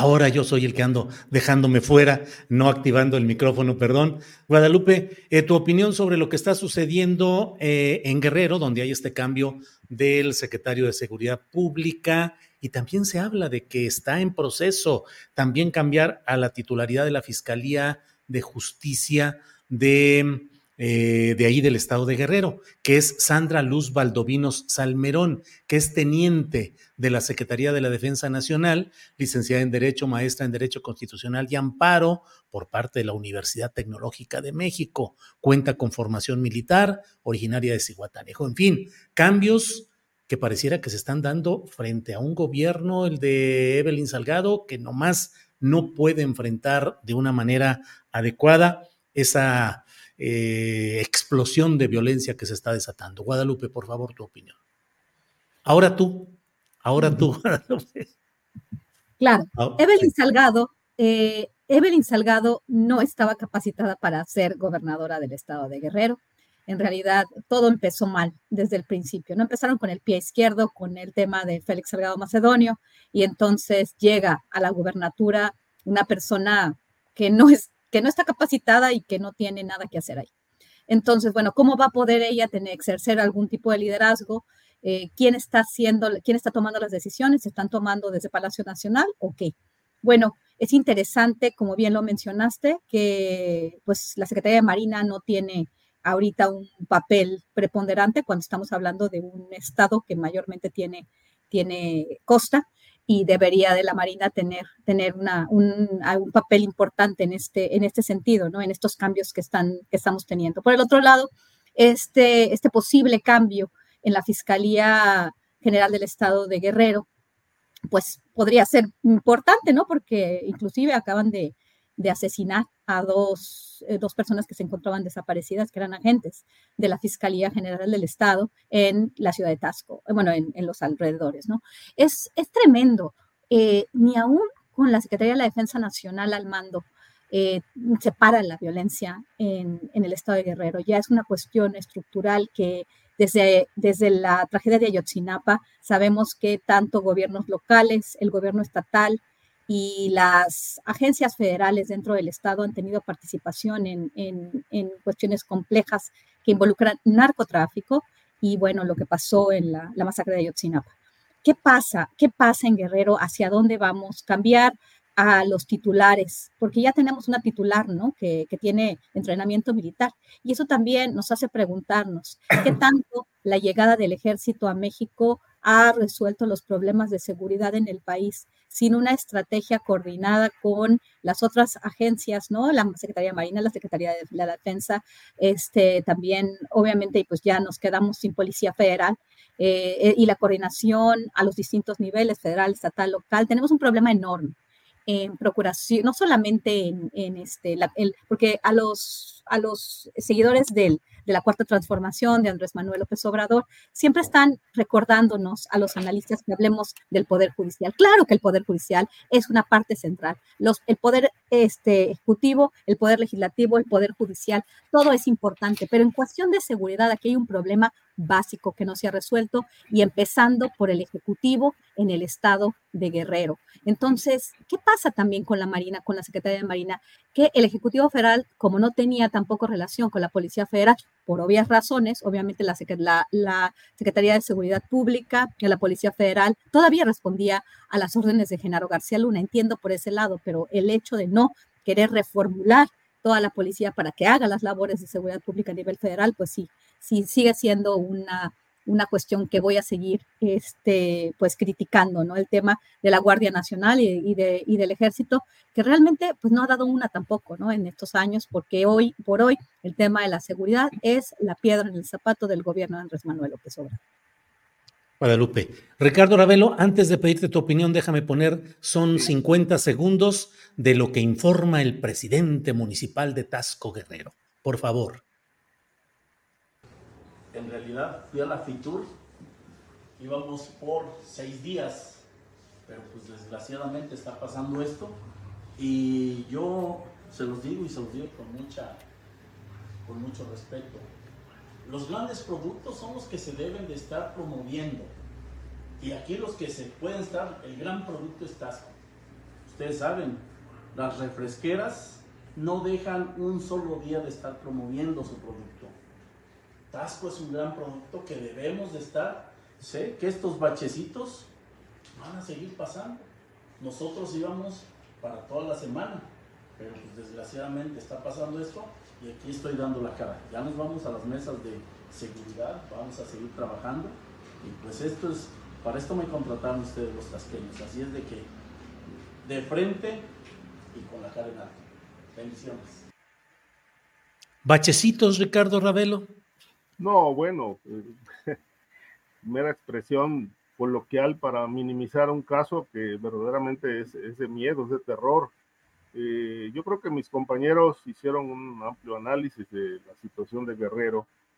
Yo podría añadir eh, un apunte a esto, decir que los cambios que hizo la gobernadora este, de Guerrero, pues ante esta situación tan desbordada, pues son como oxígeno, son, hacen una pausa de alguna manera, respiran profundo y a continuar pero no les va a alcanzar mucho, no les va a alcanzar para mucho tiempo porque en, realidad el tema de fondo no se está atacando. Es decir, no hay trabajo de investigación para, para desmantelar grupos criminales en Guerrero, para desactivar estas redes tan sólidas que ya se han tejido entre poder político a nivel de los municipios, poder criminal, eh, todas las eh, los grupos que operan en, Guerrero tienen una liga directa con las policías, con los ayuntamientos, con los funcionarios de los mismos ayuntamientos. Eh, se hablaba hasta hace cinco años de en Guerrero operaban 400 organizaciones criminales con distintos ramajes. Y, y, sobre ese tema, este, pues no escucho absolutamente nada. No hay operaciones, no hay investigación de inteligencia para ir al, por estas cabezas, para ir limpiando región por región este, al estado de Guerrero y al país todo, eh, de tal manera que un cambio un militar más en la Secretaría de Seguridad Pública en Guerrero, pues significa muy poco ante este, ante este nivel tan elevado de descomposición que no es de ahora, sino que lleva años y que lamentablemente no se ha ido al fondo. ¿Por qué no se van en, contra de los, eh, las personas que siembran y pagan el, cultivo de la amapola? ¿Por qué no este, hacen operativos en alta mar para frenar el tráfico de drogas que se mueve por Guerrero desde tiempos, muchos años atrás? Eh, Guerrero como Chiapas, como Michoacán, son entidades muy socorridas por el crimen organizado, porque Chiapas es la puerta de entrada eh, de la droga que viene de Centro y Sudamérica, y ese es un punto clave. Eh, Guerrero y Michoacán son las puertas de, la ruta hacia el Pacífico, hacia Estados Unidos. Y obviamente yo creo que pues ni siquiera les está alcanzando para, para hacer una labor de contención de la violencia. Está desbordado absolutamente todo. Pareciera que no hay autoridades, no hay policías, no hay estructura de gobierno. ¿Qué hay entonces? Una estructura criminal que está al servicio o en complicidad con estas organizaciones criminales, pues nadie entiende por qué no, no se hace algo. Este, yo creo que la próxima administración federal, quien sea que llegue a la presidencia de la República, tendrá que replantearse muy en serio este, esta política, si es que puede llamarse política de abrazos, no balazos. Este, en realidad yo no sé si esté dando resultados. A mí me parece que no. Ahí están los muertos, los hechos, la, eh, el desgobierno, no solamente en Guerrero. Pero a esta, estrategia le faltan otros componentes, por lo menos 10 componentes más, 10 brazos más para que pueda elevarse a nivel de política pública, porque atender causas ya vimos que a cinco años de distancia es insuficiente, no le alcanzó al presidente para pacificar el país. Eh, y la nueva presidenta, quien llegue, pues tendrá que hacer un replanteamiento profundo de las estrategias que se van a aplicar para frenar primero la violencia y luego ir sobre los grupos criminales que están ligados al poder y que más bien creo que están en el poder y que por eso este tema sigue sin resolverse. Bien, gracias Ricardo. Eh, para quienes nos preguntaban, el presidente municipal de Tasco de Alarcón Guerrero es Mario Figueroa Mundo que fue candidato a la presidencia por Nueva Alianza, perdió y luego pasó a, a Fuerza por México, el partido que fundó este líder de un peculiar sindicalismo llamado Pedro Aces, em, que se hace llamar como que si fuera la CTM de la 4T, Pedro Aces con Fuerza por México, partido de breve vida, pero llegó por ese lado en alianza con Morena. Es Mario Figueroa Mundo, el presidente municipal de Tasco Guerrero. Bueno, em, pues vamos, Víctor Ronquillo, un tema necesario. Ayer por la madrugada salieron en libertad condicional ocho militares relacionados con todo el expediente de investigación sobre la desaparición de 43 estudiantes normalistas en Iguala Guerrero. Para algunos, como quien habla, pues no es más que una continuidad de un proceso en el cual se trata de ir eh, liberando todo lo que implique problemas, riesgos o involucramiento del sector militar en México. Y pues lo cierto es que sale ahí, el propio Alejandro Encinas dijo en un tuit, dijo que lo más lamentable era que abogados de la Sedena estuvieran litigando contra la investigación que encabeza el presidente de la República. En fin, tu comentario, Víctor, por favor. Bueno, yo eh, tristemente estoy de acuerdo con tu perspectiva, Julio, ¿no? Creo que ha sido un proceso que nos ha dejado ver cómo se ha buscado la exoneración del ejército, ¿no? En, su intervención evidente, probada, en la desaparición de los 43 estudiantes, no solamente por omisión, sino por una evidente complicidad. Y ahí están los informes del grupo de expertos independientes, los cuatro o cinco informes que son fundamentales para entender esta realidad. Lo que ocurre ahora, por un lado, hace evidente el que todavía, lamentablemente, están incrustados en los espacios de procuración de la justicia, en los eh, aparatos de inteligencia, en el ejército, sin duda, en la Fiscalía General eh, de la República y en fiscalías estatales, integrantes, representantes eh, del viejo régimen. Y no solamente en términos, eh, digamos, de actuación directa, sino corresponde de alguna manera a la herencia, pues una herencia terrible y dolorosa de estos procedimientos, ¿no? Creo que lo que menciona Encinas en su Twitter nos deja ver lamentablemente también por qué razón eh, él salió de la subsecretaría de Derechos Humanos de la Secretaría de Gobernación. Pues es evidente que ante el poco respaldo político auténtico, tenía muy poco que hacer. Y eso debilitó de manera sustancial a todo, un, a proyecto de defensa de los derechos humanos.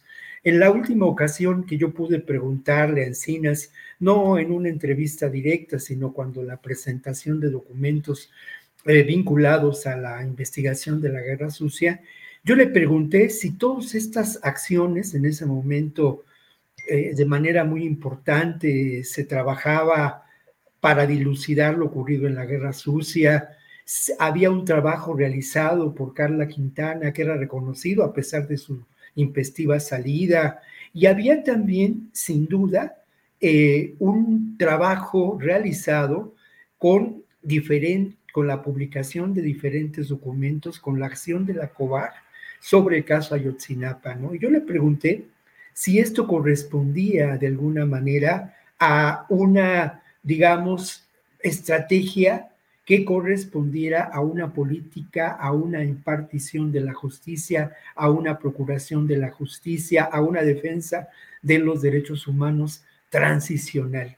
Y Alejandro Encinas me dijo que sí. Lamentablemente, antes de un mes dejó la, dejó la subsecretaría. Es evidente lo que, lo que, lo que ocurrió. Y hay, hay, hay algo más y también hay que señalarlo, ¿no? No es una coincidencia el que en, esta semana se haya buscado desde la mañanera, pues justificar las acciones de las Fuerzas Armadas, no tanto del ejército con la Marina, promover su participación en la cuarta transformación. Y lo que ha dicho López Obrador, que hay que tomar en cuenta sin duda, ¿no? Es que se está buscando también desprestigiar a su gobierno y desprestigiar a las Fuerzas Armadas con un complot realizado para generar pues irritación social en torno al caso Ayotzinapa. Pero hay algo que es clave y que ha dicho y que han dicho eh, los, eh, los padres de los eh, estudiantes, de los normalistas desaparecidos. Bueno, que se abra el expediente, como dice López Obrador, ok, que se abra y que sea trabajado por quien tiene el conocimiento, la información, las herramientas para poder dilucidar lo que ahí ocurre. ¿Y quién? Pues ni más ni menos que el grupo de expertos independientes que hizo un loable trabajo. A eso no ha habido respuesta por parte de López Obrador ni por parte del actual gobierno. Vivimos lamentablemente, y esto sí es una, una para mí personalmente me afecta mucho, pues una un momento de eh, oscuro, muy doloroso en términos de la defensa de los derechos humanos en este país, con algunas excepciones evidentes, como ocurre con la Comisión de Derechos Humanos de la Ciudad de México. Bien, Víctor, gracias. Tenemos un montón de temas en esta ocasión, la verdad. Ojalá y alcancemos a tocar varios de ellos si yo le pregunto a alguien antes de que se acabe el tiempo algo y quiere abordar otro tema, con toda confianza, por favor. Guadalupe, está el tema de la liberación de los ocho militares, si quieres abordarlo o algún otro tema, adelante. Tu micrófono, Guadalupe. Este, sí, quiero hacer algunas, eh, quiero hacer algunas em, comentarios sobre eso. También eh, me, interesa hablar un poco sobre la desaparición de la Comisión Nacional de los Derechos Humanos, la, propuesta de Rosario Piedra Ibarra.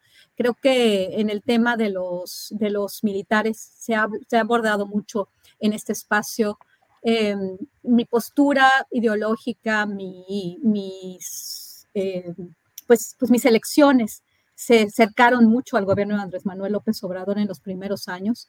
el tema de la reforma al sector eléctrico para mí fue muy importante, este sentir nacionalista, estos proyectos sociales, este, este cercanía a los grupos más, más vulnerables. Eh, mi, digamos, mi, mi, alejamiento que tiene que ver con el, con el, bueno, más bien, mi alejamiento al proyecto de la cuarta transformación tiene que ver con el tema militar con el avance de los militares, con este proyecto militarista definitivamente claro y con esta, eh, esta idea que yo negaba, principalmente cuando fue el arresto en el año 2020 y después liberación de Salvador Cienfuegos. Yo nunca pensé, y yo siempre vi que estas eh, versiones donde se decía que había una, una, una camarilla de, generales, ¿no? Que, que, que, doblaron al presidente y el presidente dobló a Donald Trump. Lo que pasó fue que era la última parte del gobierno de Donald Trump, estaban pasando muchas cosas por el proceso electoral. Nunca, que, nunca pensé que realmente fuera así. Con esta cuestión de Ayotzinapa, así parece, me da la impresión de que así es, ¿no? Esta, esta, este grupo, ¿no? De, generales, este, las Fuerzas Armadas parecen doblegar al presidente, el presidente va con el, el, ejército porque no le queda otra, y pues estamos avanzando hacia un punto de no retorno, hacia un punto en el cual está ocupando todo tipo de espacios y en momentos tan importantes en investigaciones tan claras como la masacre de Ayotzinapa, pues tienen toda la, toda, toda la, impunidad, la impunidad hacia las Fuerzas Armadas. Creo que aquí ya, ya, ya estamos llegando a un punto en el que nos puede hacer mucho daño como sociedad tener un ejército tan, pero tan fuerte, tan importante, con tanta posibilidad de doblar incluso el presidente, como se dice que se dobló en el tema de Salvador Cienfuegos y ahora en el caso Ayotzinapa preocupa bastante. Por el otro lado, Rosario este, Piedra Ibarra propone la desaparición de la Comisión Nacional de los Derechos Humanos. Hay algo que dijo Víctor que me pareció muy interesante. Este, no me gusta el maniqueísmo, ¿no? No es izquierda, no es, no es de un lado o de otro, si estás en contra de mí, estás, este, si, estás si no estás a favor de mí, estás en mi contra. Este, habló de, de esta, también esta, este intento por parte de la oposición de hacer ver al, al ejército como, como lo peor, ¿no? A mí me preocupa el proceso, me preocupa mucho, pero definitivamente quien conforma las Fuerzas Armadas, pues no son gente mala, ¿no? Solamente por ser gente del ejército, definitivamente.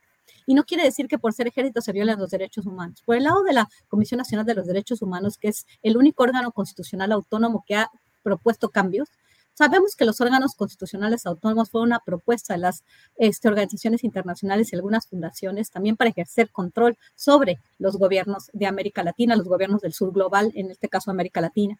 Y también los derechos humanos han sido como la mano blanda, digamos, el poder blando de Washington, el poder blando principalmente de Washington y de sus aliados de la Unión Europea.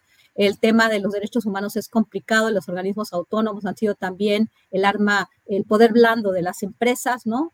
Este, obviamente, cuando hablamos de fundaciones, muchas veces hablamos de grandísimos empresarios o de empresarios todos juntos. Entonces, me parece interesante eh, esta reconfiguración, porque no es la desaparición de una comisión de derechos humanos, que además fue concebida en otro momento por otro tipo de gobiernos que estaban muy vinculados también al gran poder global, ¿no? Me parece interesante este, sí sería bueno contar con un órgano autónomo, porque aquí se violan derechos humanos siempre y lo sabemos, ¿no? Y con el poder y el avance del ejército por el otro lado. Entonces, obviamente tenemos ya un proyecto que centraliza el poder que pone otra vez, probablemente vamos a ver cómo queda, ¿no? Esta nueva Defensoría de los Derechos del Pueblo, no me acuerdo cómo se llama, este, cómo, cómo lo, propuso, ah, Defensoría Nacional de los Derechos del Pueblo, exactamente así lo propuso. Este, por, un, por un lado, sí, se acaba con esta, con esta fuente de presión diseñada por ciertos grupos de poder internacional, por ciertos grupos de poder en Estados Unidos, el tema de los derechos humanos, pero por el otro lado se concentra el poder y se violarán derechos humanos. Entonces hay que, hay que, hay que ver, de este, en las, en, eh, hay que poner esto en, en, la balanza. Me gustaría conocer un poco más también la percepción de este tema por parte de mis compañeros, porque por un lado este, entiendo lo que se está haciendo, pero por el otro lado estás concentrando el, el, el poder en el Ejecutivo de alguna forma, pasando este ya no es autónomo y se están violando derechos humanos todo el tiempo. El ejército tiene más poder. La violación de derechos humanos, el ejército es proclive a violarlos porque no están acostumbrados y no es su papel eh, estar en las calles haciendo tantas, bueno, tantas labores como todas las que están haciendo ahorita y menos estar en labores de seguridad pública. Bien, Guadalupe, gracias. Eh, Ricardo Ravelo, el tema de la liberación de eh, liberación condicional de los ocho militares o el tema que desees son las dos de la tarde con 45 minutos. Por favor, Ricardo. Sí, yo, creo que este asunto de Ayotzinapa da para, mucho. Em, bueno, hemos abordado aquí el, tema de las inconsistencias, eh, la incapacidad de, de los investigadores para sostener una verdad o darle la vuelta a lo que se dijo en su momento, a la llamada verdad histórica que, pues, desde mi punto de vista se sigue sosteniendo porque no hay nueva verdad histórica. Eh, y por otro lado, sin verdad histórica, sin una nueva versión de los hechos, sin conocer qué pasó con los estudiantes aquella noche trágica de Iguala, pues se pide que se le sentencie a más de 80 años a quien armó la verdad histórica presuntamente manipulada, que fue Jesús Murillo Cara.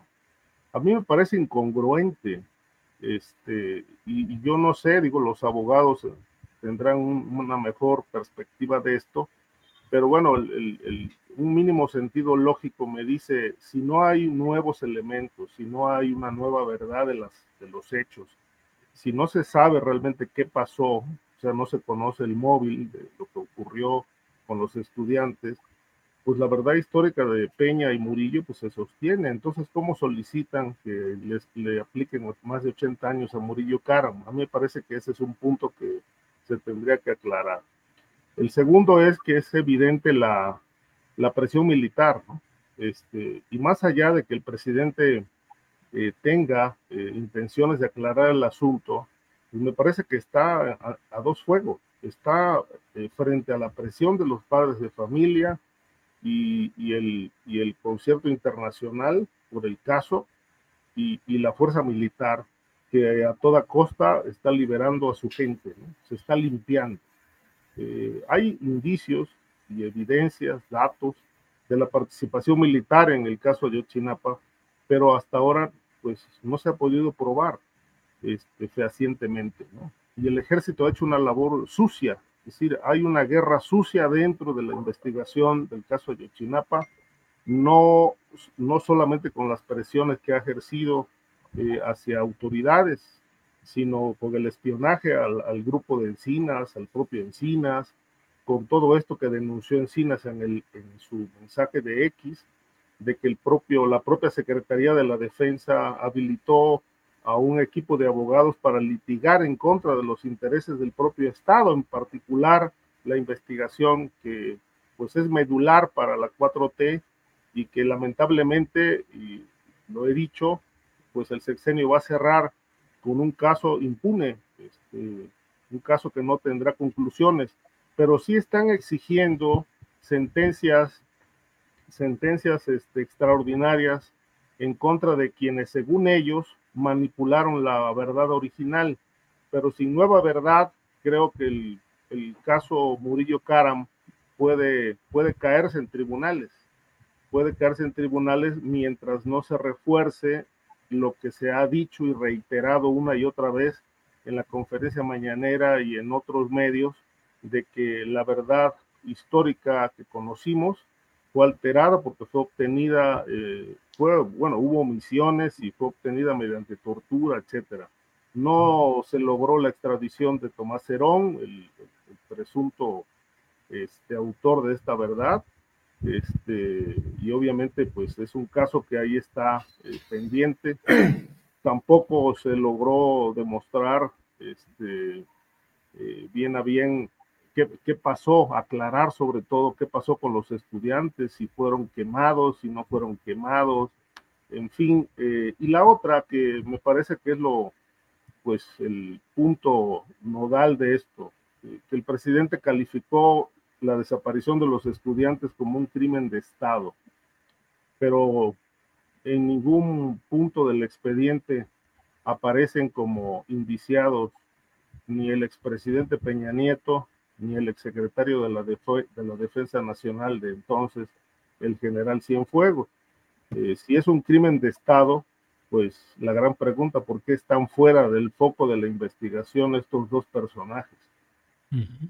Bien, gracias Ricardo. Em, a quienes nos están siguiendo les invitamos a que se queden porque vamos a tener pilón informativo. El piloncito, fíjense que en Jalisco, el Instituto Electoral Estatal ha desarrollado una campaña que dice, votar es chingón. ¿Le suena como que fuera eh, relacionado con algo? De eso vamos a platicar eh, luego de que terminemos esta mesa. Eh, y por otra parte, el eh, subsecretario Arturo Medina de Gobernación dice que se van a reunir con los eh, familiares de los 43 estudiantes desaparecidos de Ayotzinapa, que ojalá sea mañana y si no el martes, porque hay asuntos, información e y temas importantes en los que pueden, los que deben coincidir. Por una parte, y por otra, tenemos también que Xochitl Gálvez anuncia que ya va a tener también su conferencia mañanera de prensa de lunes a viernes, que va a ser la mañanera de la verdad. No se vayan porque después de la mesa tenemos este piloncito con estos y otros hechos. Víctor Ronquillo, nos quedan tres minutitos para cada quien para un postrecito de tres minutos. Víctor. Bueno, es complicado, ¿no? Lo del postrecito en tres minutos. Mira, yo creo que sí, sin duda ha habido una investigación en la que hay avances es evidente y hay evidencias de que no fueron quemados en el famoso basurero. Es evidente también que las líneas de investigación más sólidas conducen a que lamentablemente los estudiantes fueron divididos en tres grupos y fueron asesinados. Hay muchas evidencias a lo largo de la investigación realizada, sobre todo y presentada en los informes del grupo de expertos independientes, que nos hacen ver que la verdad histórica ocultaba lo que fue sin duda un crimen de Estado, un crimen de Estado del que seguramente se tuvo noticia eh, por parte del comandante general de las Fuerzas Armadas en ese momento, el propio Peña Nieto, y del general Cienfuegos, en su, el secretario de Defensa, sobre lo que ocurría. Hay evidencias de llamadas que se realizaron, de una información constante hacia el centro del país. Bueno, todo eso, todo eso es sobre lo que se tiene que ir adelante en la investigación. Eh, yo no, no puedo considerar culpable o inocente a Murillo Cara, pero hay evidencias muy claras de que fabricaron un grupo, hay, hay evidencias también de las reuniones que se llevaron a cabo, hay testimonios en relación a ello y hay también testimonios de testigos protegidos o testigos que aprovechan un criterio de oportunidad que señalan lamentablemente o que señala el involucramiento entre las corporaciones policíacas del Estado de Guerrero, corporaciones policíacas a nivel federal integrantes de las, del ejército con los grupos criminales que en ese momento dominaban Iguala. Todo eso es parte de un proceso de investigación que se continúa y que echa por tierra pues la llamada, la llamada verdad histórica, ¿no? Lo que, lo que es necesario y lo que tenemos que exigir, pues es eso, ¿no? Al final de cuentas, justicia, verdad y justicia. Eso es la clave, ¿no? Gracias, Víctor. Guadalupe Correa Cabrera, por favor, postrecito. El mío, el mío no es un postre, el mío es un, este, bueno, eh, una invitación a que lean mi columna de esta semana que se publicó el lunes. Es sobre el caso de Roberto González Cabrera, un adulto eh, que tiene un problema, tiene paraplegia, que se lo causó por una golpiza en Playa del Carmen, en el estado de Quintana Roo. Este, es un tema muy, muy complejo. Eh, ya fue, eh, hace algunos días pasaron siete años de esta tragedia. los que le provocaron esto por una pelea de vecinos a golpe cerrado y, este, y a patadas. Eh, las dos, la pareja que, que hizo esto sigue libre, tienen muchos recursos económicos, tienen muchas relaciones y grandes abogados y, esta y nunca ha pisado la cárcel ya han pasado tres eh, fiscales del estado de, Quintana Roo, eh, ya es el juicio final. Finalmente se va a dar la audiencia, van a ser las audiencias, el día em, empiezan el 26 de febrero. Estamos tratando de ayudarlo con un hashtag que se dice justicia para Robert. Eh, es una persona increíble, no puede mover nada desde, desde aquí, desde, desde la parte de los pezones para abajo, las extremidades no las puede mover, por esa golpiza le cambió la vida a un atleta una persona fantástica que ha, ha sufrido todo tipo de agresiones, tanto por su esposa como por parte de, estas personas. Él me dio su, su, este, pues, su historia, ¿no? Y, les pido a todos los que puedan ayudarnos para seguir ese hashtag justicia para Robert eh, y que se haga justicia en este caso tan terrible. Gracias. Y Guadalupe, gracias. Ricardo Ravelo, intervención final, postrecito, dulce, amargo, lo que haya. Ricardo, por favor. Sí, pues yo cerraría con los dos temas que quedaban en la lista, pero breve, es decir, esta, esta petición de Rosario Piedra de pedir la desaparición de la CNDH. Yo preguntaría, este, ¿se puede pedir la desaparición de lo que en, en esencia no existe? O sea, me parece, digo, no sé, algo muy contradictorio, ¿no? Es decir, la CNDH eh, ha abandonado completamente la lucha de los derechos humanos este, eh, en esta administración y en las anteriores ha sido comparsa del sistema político. Este, ahí está la presión que ejercen 100 países en la ONU exigiéndole al gobierno mexicano que respeten los derechos humanos, porque en el gobierno que dijo ser un gobierno eh, pacifista, un gobierno humanista, pues hay guerra entre criminales, matanzas, violaciones a derechos humanos, y bueno, pues este, cantamos de lo que pasa en la franja de Gaza, pero en realidad aquí sin, sin, sin tanto estruendo, pues este, no, no, no se cantan más las rancheras en México con el tema de los derechos humanos, ¿no? las muertes, los colgados, descuartizados, las quejas que no proceden o que se archivan en CNDH. Yo fui un caso de esos que tardaron casi un año en dar una respuesta para, para cuando enfrenté la amenaza de Alfaro. Conozco casos que llevan, pues no sé, cinco años y no tienen respuesta y han interpuesto hasta diez quejas ante la CNDH por violaciones a derechos humanos y los documentos duermen el sueño de los justos. Por eso eh, mi señalamiento va en el sentido de este planteamiento contradictorio de exigir la desaparición de lo que en los hechos no existe, la CNDH. Bien, pues muchas gracias a los tres. Víctor Ronquillo, gracias y buenas tardes. Buenas tardes, hasta luego. Hasta luego, Guadalupe, gracias. buen fin de semana. Igual, que estén bien. Hasta pronto. Bien, estamos ya en la parte final de Astillero Informa. Déjeme comentarle algunas de las cosas interesantes que están sucediendo. Fíjese que se ha caído la alianza, la coalición de PRI, PAN y PRD. Se ha caído la coalición por instrucción de la instancia judicial electoral.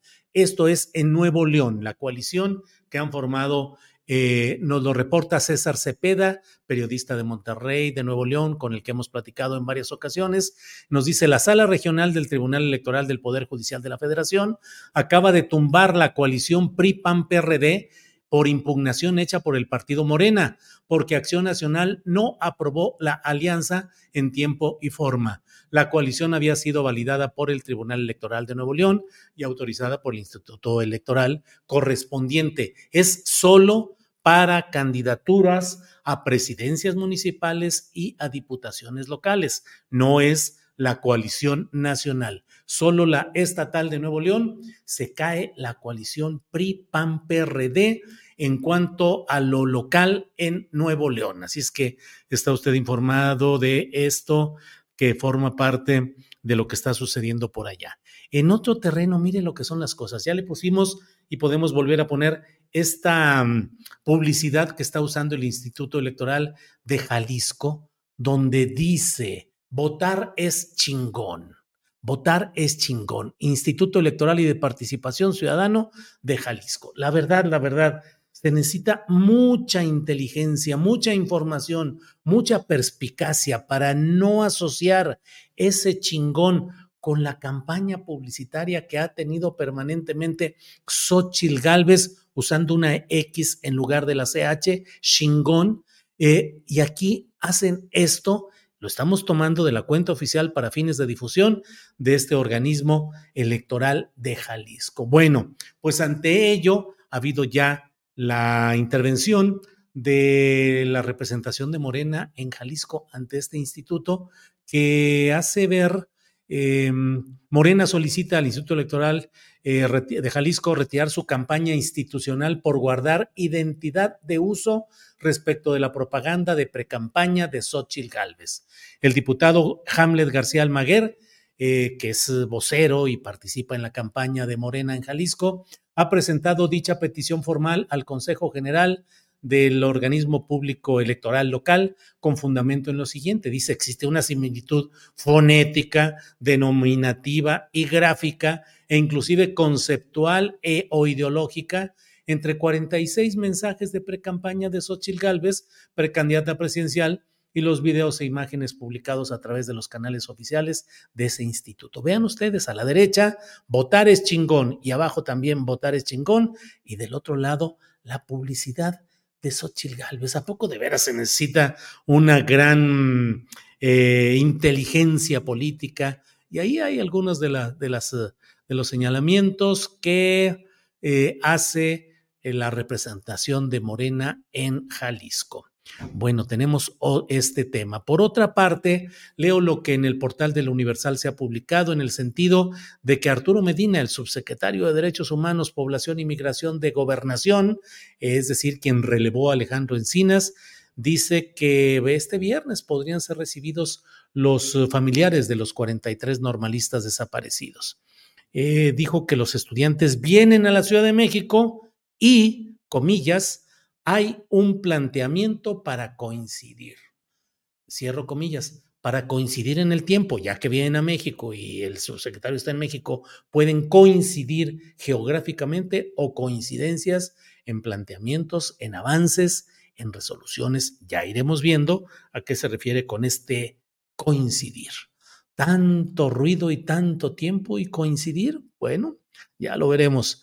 Eh, dijo también, comillas, si no es mañana, Estamos en un planteamiento de que sea el martes y nos encantaría que no fuera más allá del martes, porque tenemos muchos temas que abordar. Arturo Medina Padilla, que en la más reciente reunión que tuvo con los familiares de los 43, se levantaron ellos y lo dejaron en la reunión porque tuvo, pues, ¿qué les digo? La estrategia, la táctica, la táctica de colocar al grupo disidente del gran grupo mayoritario de familiares de los 43 y decir, pues aquí todos se pueden sentar, aun cuando todas las negociaciones, pláticas eh, han sido solo con el grupo central, ahora incorporó a los disidentes y trató, avanzaron en esa reunión diciendo, pues con los que se quedan, con estos vamos avanzando. Hubo acuerdos que ahora pretenderán hacerse válidos ante los, el grupo mayoritario, el central de los 43, no lo sabemos, qué es lo que vaya sucediendo. Y bueno, em, eh, ya se registró Santiago Taboada como eh, candidato de lo que queda del PRD al gobierno de la Ciudad de México. Jesús Zambrano, número uno en la lista de candidatos a senadores del PRD, informa. Me da mucho gusto recibir en la sede histórica de nuestro partido a Santiago Taboada. Hoy le entregamos de manera formal la constancia de registro como candidato del PRD para jefe de gobierno de la Ciudad de México. Vamos a participar en la campaña como un partido vigoroso y unido para evitar que la ciudad siga gobernada por gente incapaz. Bueno, pues estos son algunos de los comentarios. Bueno, eh, gracias por todo, gracias por todo. Julio, tienes tus ojos muy rojos, ponte tus lentes, puede ser cansancio. Código de héroe, sí, los tengo muy rojos, me pondré lentes y también creo que necesito ir con un oculista, una oculista aquí en Guadalajara, porque creo que necesito alguna, eh, tal vez alguna operación relacionada con algo de la vista. Vamos a ir viendo, eh, voy a buscar aquí la manera de eh, pensar en ese asunto. Em, Lucero Cruz dice, es el colmo que el propio INE de Jalisco utilice ese lenguaje propio de esa señora X, que además le, abiertamente favorece y fomenta un lenguaje soez. Pues sí, eso es lo que hay, la, la, verdad. Los pantallazos, don Julio, dice Rafael Gómez, bueno, ¿y de veras servirán esos lentes que hay para la luz azul o algo así? Es, es lo que voy a, voy a ver qué es lo que se puede hacer. Puede que saque, que saque, dice Juan Cañe, Cañez. Eh, sacatito para el conejo, ¿qué pasó, Juan Cañez? Em, eh, sí, cuídate, maestro, dice Alex Gutiérrez. Alex, saludos como siempre. Muchas gracias. Es oftalmólogo, Víctor Hugo Montiel Santos. Sí, señor. Es oftalmólogo, no es. Eh, y por otra parte, déjenme corregir otro error que me aventé hace rato. Emma Geo González Gómez, supongo, dice Julio, se dice pobretear con todo respeto. No, no, acepto totalmente. Lo más utilizado es pobretear, que es eh, asumir posiciones como de ser pobre o bien comportarse como pobre. Y se habla de pobretizar, ¿sí? Pero la verdad es que el término más adecuado es pobretear. Lo reconozco y así lo hago constar. Eh, Selene nos envió un apoyo económico. Dice, ¿por qué la derecha utiliza el término marea rosa cuando el concepto marea rosa fue movimiento de izquierda en Latinoamérica con la llegada de Hugo Chávez, eh, Lula, Kirchner en Argentina? Pues sí. Eh, la Asadoncita nos envió un apoyo económico que mucho agradecemos. Gracias, Asadoncita. Irma Juan Ki eh, nos envía un apoyo también económico. Gracias, Irma, muy amable. Bueno, pues seguimos adelante con eh, ya en el final de nuestra transmisión. Déjeme checar que no se nos quede nada pendiente. No, no hay nada pendiente. Y bueno, recuerde que hoy a las 5 de la tarde está el gran Paco Cruz con su videocharla cruzada y a las 8 de la noche está Claudia Villegas y el equipo de la revista Fortuna con el programa Economía Social y yo a las 9 de la noche aquí mismo en esta videocharla astillada de las 9 de la noche, todo en este canal, en este canal eh, astillero. Muchas gracias. Ah, ya me están aquí cotorreando gacho. Estaba muy verde la hierbita, dice Juan T. López. Nunca, nunca, fíjese que. Ay, ay, ay, de esas cosas jamás, jamás he entrado ni a nada de eso por el estilo. Julio, te recomiendo que te vayas a hacer una revisión general de la vista en APEC, dice Hunter. ¿Qué será APEC? Lo voy a buscar. Octavio Martínez Soriano dice, Nel, la cirugía láser te deja estragos a largo tiempo. Bueno, bueno, ya me están agarrando aquí de cotorreo. Pedro L. Julio, ya no frecuentes a Fox, sacatito pa'l conejo, de todo eso. Mm, puede ser presión arterial alta, hipertensión, Julio, dice Berta Soto de la Rosa. Presión arterial alta. Bueno, pues voy a ir, voy a ir aquí, además ahora que ando haciendo ejercicio, con más... Eh, con más cuidado debo de atender todo esto. Así es que muchas gracias. Mm, los ojos rojos a veces son por estrés, dicen. Pues bueno, cuídate tus ojitos, que te mejores, dice Maritza Aguado Sierra. Muchas gracias. Em, sí, sí, sí, no, no, bueno, esa es otra historia. APEC, Hospital de la Ceguera, dice Mar Elena. APEC, APEC, bueno, Voy a ver, voy a estar eh, a partir del 1 de febrero, voy a estar por allá en la Ciudad de México, voy a estar una semanita más o menos. Vamos Ángeles y yo, vamos a estar presentes en una obra de teatro en el estreno. Vamos a la primera presentación de la obra que presentan eh, mis compañeros que hicieron la representación de Encabronados, la representación teatral, usted lo recordará, Miriam Calderón como primera actriz, Marta Luna como directora, y ahora es con una obra de Lenin Calderón que se llama, em, ahorita le digo, y va a estar en el vicio, se llama Realeza Mexicana, nuestros adorables lords y ladies un espectáculo donde el ego es quien da el show. Así es que voy a estar ahí el 1 de febrero en el vicio, allí en Coyoacán, en la calle Madrid, el 1 de febrero para presenciar el primer, el, la primer, el estreno de esta obra en la que eh, están varios, varias personas ahí eh, participando. Y recuerden que hay promociones de descuentos de dos por uno, así es que entrenle ahí y nos vemos el 1 de febrero. Entonces, a lo mejor voy y me asomo a este APEC o con algún espacio de, oftalmología donde me puedan atender y ver qué se puede hacer. Eh, Mira, Alejandro Rodríguez Sandoval, Julio, te recomiendo al doctor Hugo Acosta en Avenida Guadalupe y Manuel J. Clutier en Zapopan, ¿no? aquí muy cerquito de donde ando. Eh, voy a verlo. Ricardo González, Julio, los lentes bloqueadores de luz azul sí funcionan muy bien. Es recomendable usarlos por la noche. Saludos y puro Team Progress, buena ondita. Muy bien, Ricardo González. Muchas gracias. Muchas gracias. Bueno, pues vamos a seguir Mm. No, Julio, del Hospital de la Ceguera, te cuento que tuve una amarga experiencia con mi difunta madre. No vayas, dice Dulce Petrón. Dulce Bretón. Bueno, bueno. Eh, vista cansada, Julio por leer, dice Víctor García Mata González. Julio, los ojos rojos también es cuando fumas mota, dice Said Ramsés Montenegro. Zacatito, no hombre, Said, nada de eso. Mm, bueno, Ándale, mira, te recomiendo la película Gataca. Con tanto ejercicio te desgastas y acortas tu tiempo de vida, dice Alberto Carlos Ramírez. Ándale, con tanto ejercicio me desgasto y acorto mi tiempo de vida. ¿Será? Voy a ver la película Gataca en cualquier momento de estos que haya chance. Eh, bueno, eh, vean, un documental que se llama Las ventanas del alma, sale Oliver Sack y Ramachandran. Em, yo le regalo un, un, monitor para medirse la presión MX, dice Lolita Dalbert. Lolita, usted siempre es muy amable, siempre agradecemos su amistad y su confianza. Gracias, Lolita Dalbert. Em, a su edad, Julio es ojo seco, por eso se les pone rojo. Sí, sí, sí, sí. También creo que es ese asunto. Ahora que me acuerdo, fui hace un año o menos y me recetaron gotas para la resequedad. Así es. Bueno, ya es todo lo que tenemos. Gracias, gracias, gracias. Gracias por los diferentes comentarios.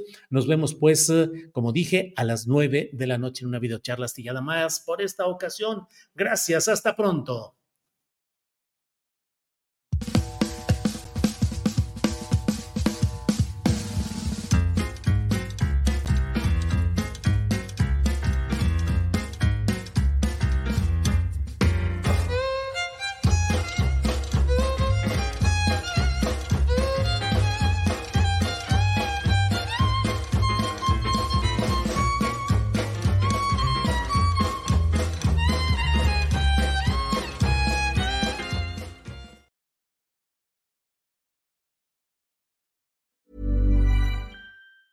Hey, it's Danny Pellegrino from Everything Iconic. Ready to upgrade your style game without blowing your budget? Check out Quince. They've got all the good stuff shirts and polos, activewear, and fine leather goods, all at 50 to 80% less than other high end brands. And the best part? They're all about safe, ethical, and responsible manufacturing. Get that luxury vibe without the luxury price tag. Hit up quince.com slash upgrade for free shipping and 365 day returns on your next order. That's quince.com slash upgrade. Hola, buenos días, mi pana. Buenos días, bienvenido a Sherwin Williams. ¡Ey! ¿Qué onda, compadre?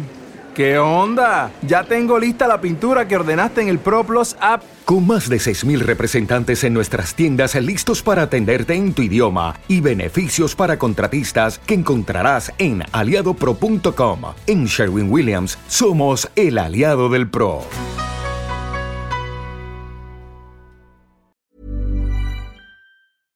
Para que te enteres del próximo noticiero, suscríbete y dale follow en Apple Spotify, Amazon Music, Google o donde sea que escuches podcast.